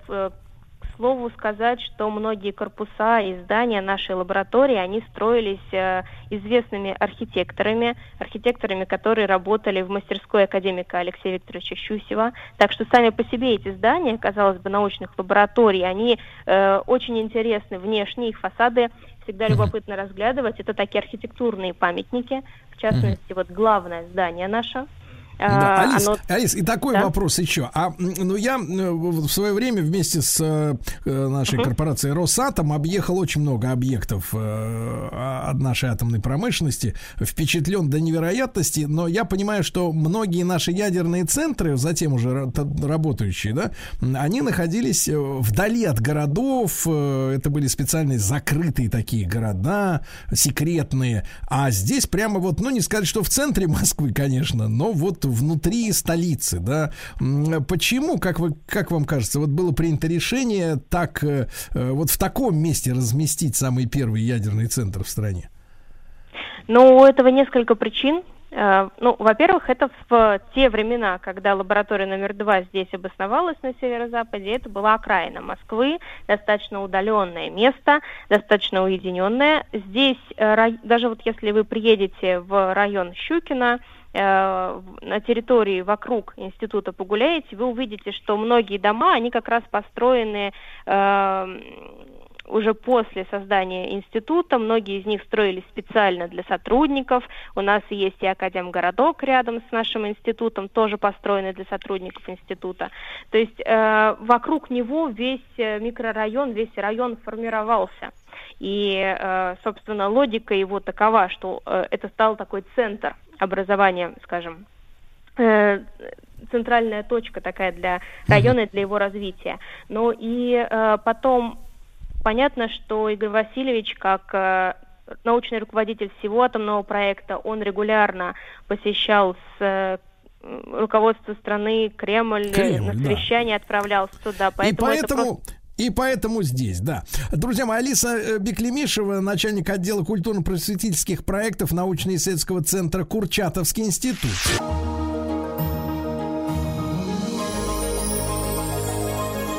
Место действия Россия. Друзья мои, место действия России это наш э, летний сезонный проект. Э, э, все шоу, хотя мы ничего не показываем, вот наши радиостанции в нем участвуют. Это и государственное, и ну, гуманитарное, и научное наследие различных эпох и достижения, естественно, друзья мои. Ну, такая медиа-энциклопедия знаний о нашей с вами родине. Я напомню, что у шоу, в шоу Картаева и Махарадзе, например, сегодня э, пойдет разговор о большом-большом таком проекте э, поворота сибирских рек на юг. Помните, Владислав Александрович, была такая, была такая история, было такое народное движение, диссидентское движение. В общем, очень интересная тема. Э, Может быть, так окажется, что и зря не повернули.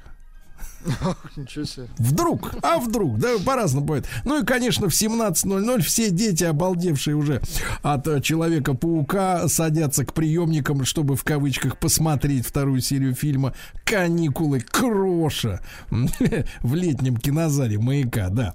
Ну что, удачи деткам в освоении нового для них материала. Вот, друзья мои. Ну, а мы говорим сегодня, чествуем наш Институт ядерной энергии имени Курчатова. Много достижений у этого Центра ядерной энергетики. В частности, в 1975 году здесь э, э, заработала крупнейшая в мире термоядерная установка Токамак-10. Ну, а с нами Алиса Беклемишева, начальник отдела культурно-просветительских проектов научно-исследовательского центра э, Курчатовский институт. Алис, я так понимаю, что э, у нас ожидают юбилеи, да, в ближайшие там месяцы, может быть, в следующем году. Расскажите о них, пожалуйста, чтобы вы же готовитесь, мы тоже должны подготовиться.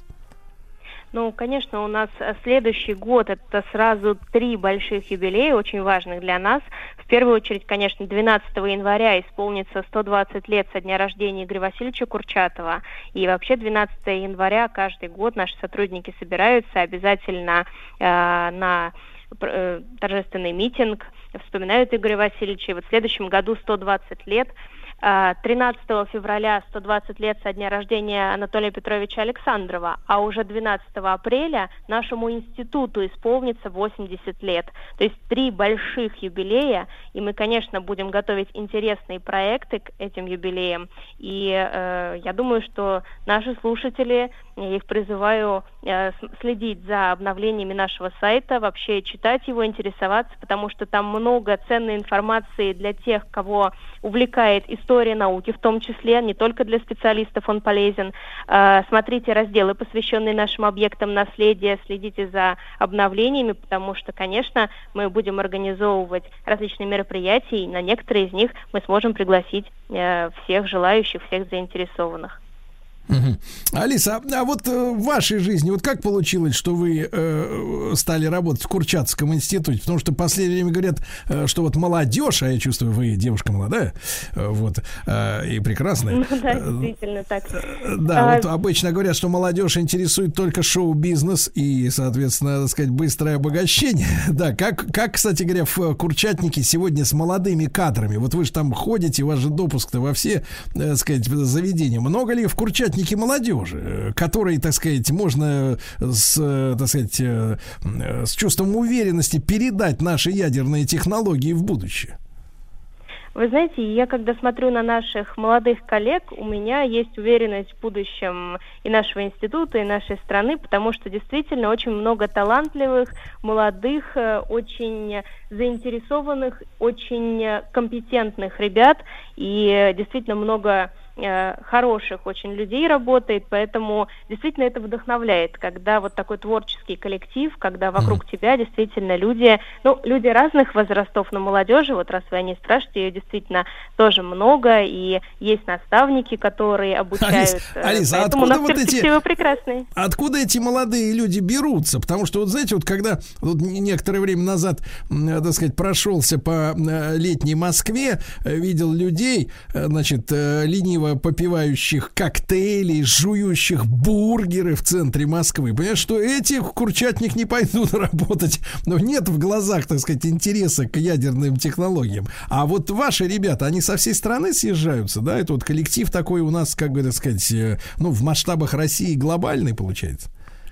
А, Ну, конечно, есть э, люди из разных городов, есть э, студенты, которые обучаются на а, факультетах профильных, в профильных институтах, э, в МИФИ, в МФТИ, э, на физических факультетах государственных университетов. Эти люди заинтересованы, они изначально идут в науку. Немало тех, у кого семья связана с наукой, кто продолжает династию э, сотрудников института. Но действительно, э, вообще молодых и талантливых ребят по всей России очень много. И э, действительно, иногда кажется, что вот э, за теми людьми, о которых вы только что говорили, их как бы и не видно, но если присмотреться, если, кстати, прийти на некоторые наши открытые лекции, которые иногда происходят в Доме ученых, то вы с ними познакомитесь, увидите, и сердце успокоится, что действительно такие люди есть. А в Доме ученых, я так понимаю, вот лекторий, да, э, работает, да, и люди могут Ну, прийти нас, э, и узнать о действительно- науке что-то из первых рук, да? У нас, конечно, есть циклы лекций. Более того, э, Курчатовский институт, он ведь э, работает со школами, существует школы Курчатовского проекта. Это, к слову, о молодых э, будущих, надеемся, молодых ученых, которые сейчас только школьники. Э, У Курчатовского института есть подшефные школы, э, которые работают и в Петербурге, и в Москве, и Ну, в это физмат, физмат, наверное, да, школы? Но они, естественно, научной направленности, то есть это школы с углубленным изучением определенных предметов, и там дети готовятся вам в науку пойти, действительно. Этих школ много, я этих детей тоже вижу на наших мероприятиях, и, опять же, э, очень вдохновлена тем, что у нас вот такое поколение подрастает. Ребята Понимаю. молодцы, и надо верить в будущее. Хорошо, с, ваше- с вашим оптимизмом буду идти вперед. Алиса, а, ну и напомните, пожалуйста, вернее, мы об этом даже не сказали, как называется сайт Курчатника, да, и э, где и виртуальные экскурсии, и, так сказать, виртуальный музей, где может быть и расписание лектория в Доме ученых. Э, Как найти его? Ну, если вы в поисковике э, в любом вобьете Национальный исследовательский центр Курчатовский институт, вам, конечно, сразу же первым в выдаче будет наш официальный сайт, но его адрес nrcki.ru. А, На главной странице сайта с правой стороны вы увидите небольшую картинку с изображением нашего дома ученых, и э, там можно будет перейти на специальную вкладку, где анонсируются вот такие культурно-просветительские Прекрасно. мероприятия. Прекрасно. Алис, ну прекрасно. Спасибо большое. Алиса Беклемишева, друзья мои. а, спасибо. мы поздравляем Курчатовский институт с юбилеем Токамака и всегда рады гостям оттуда.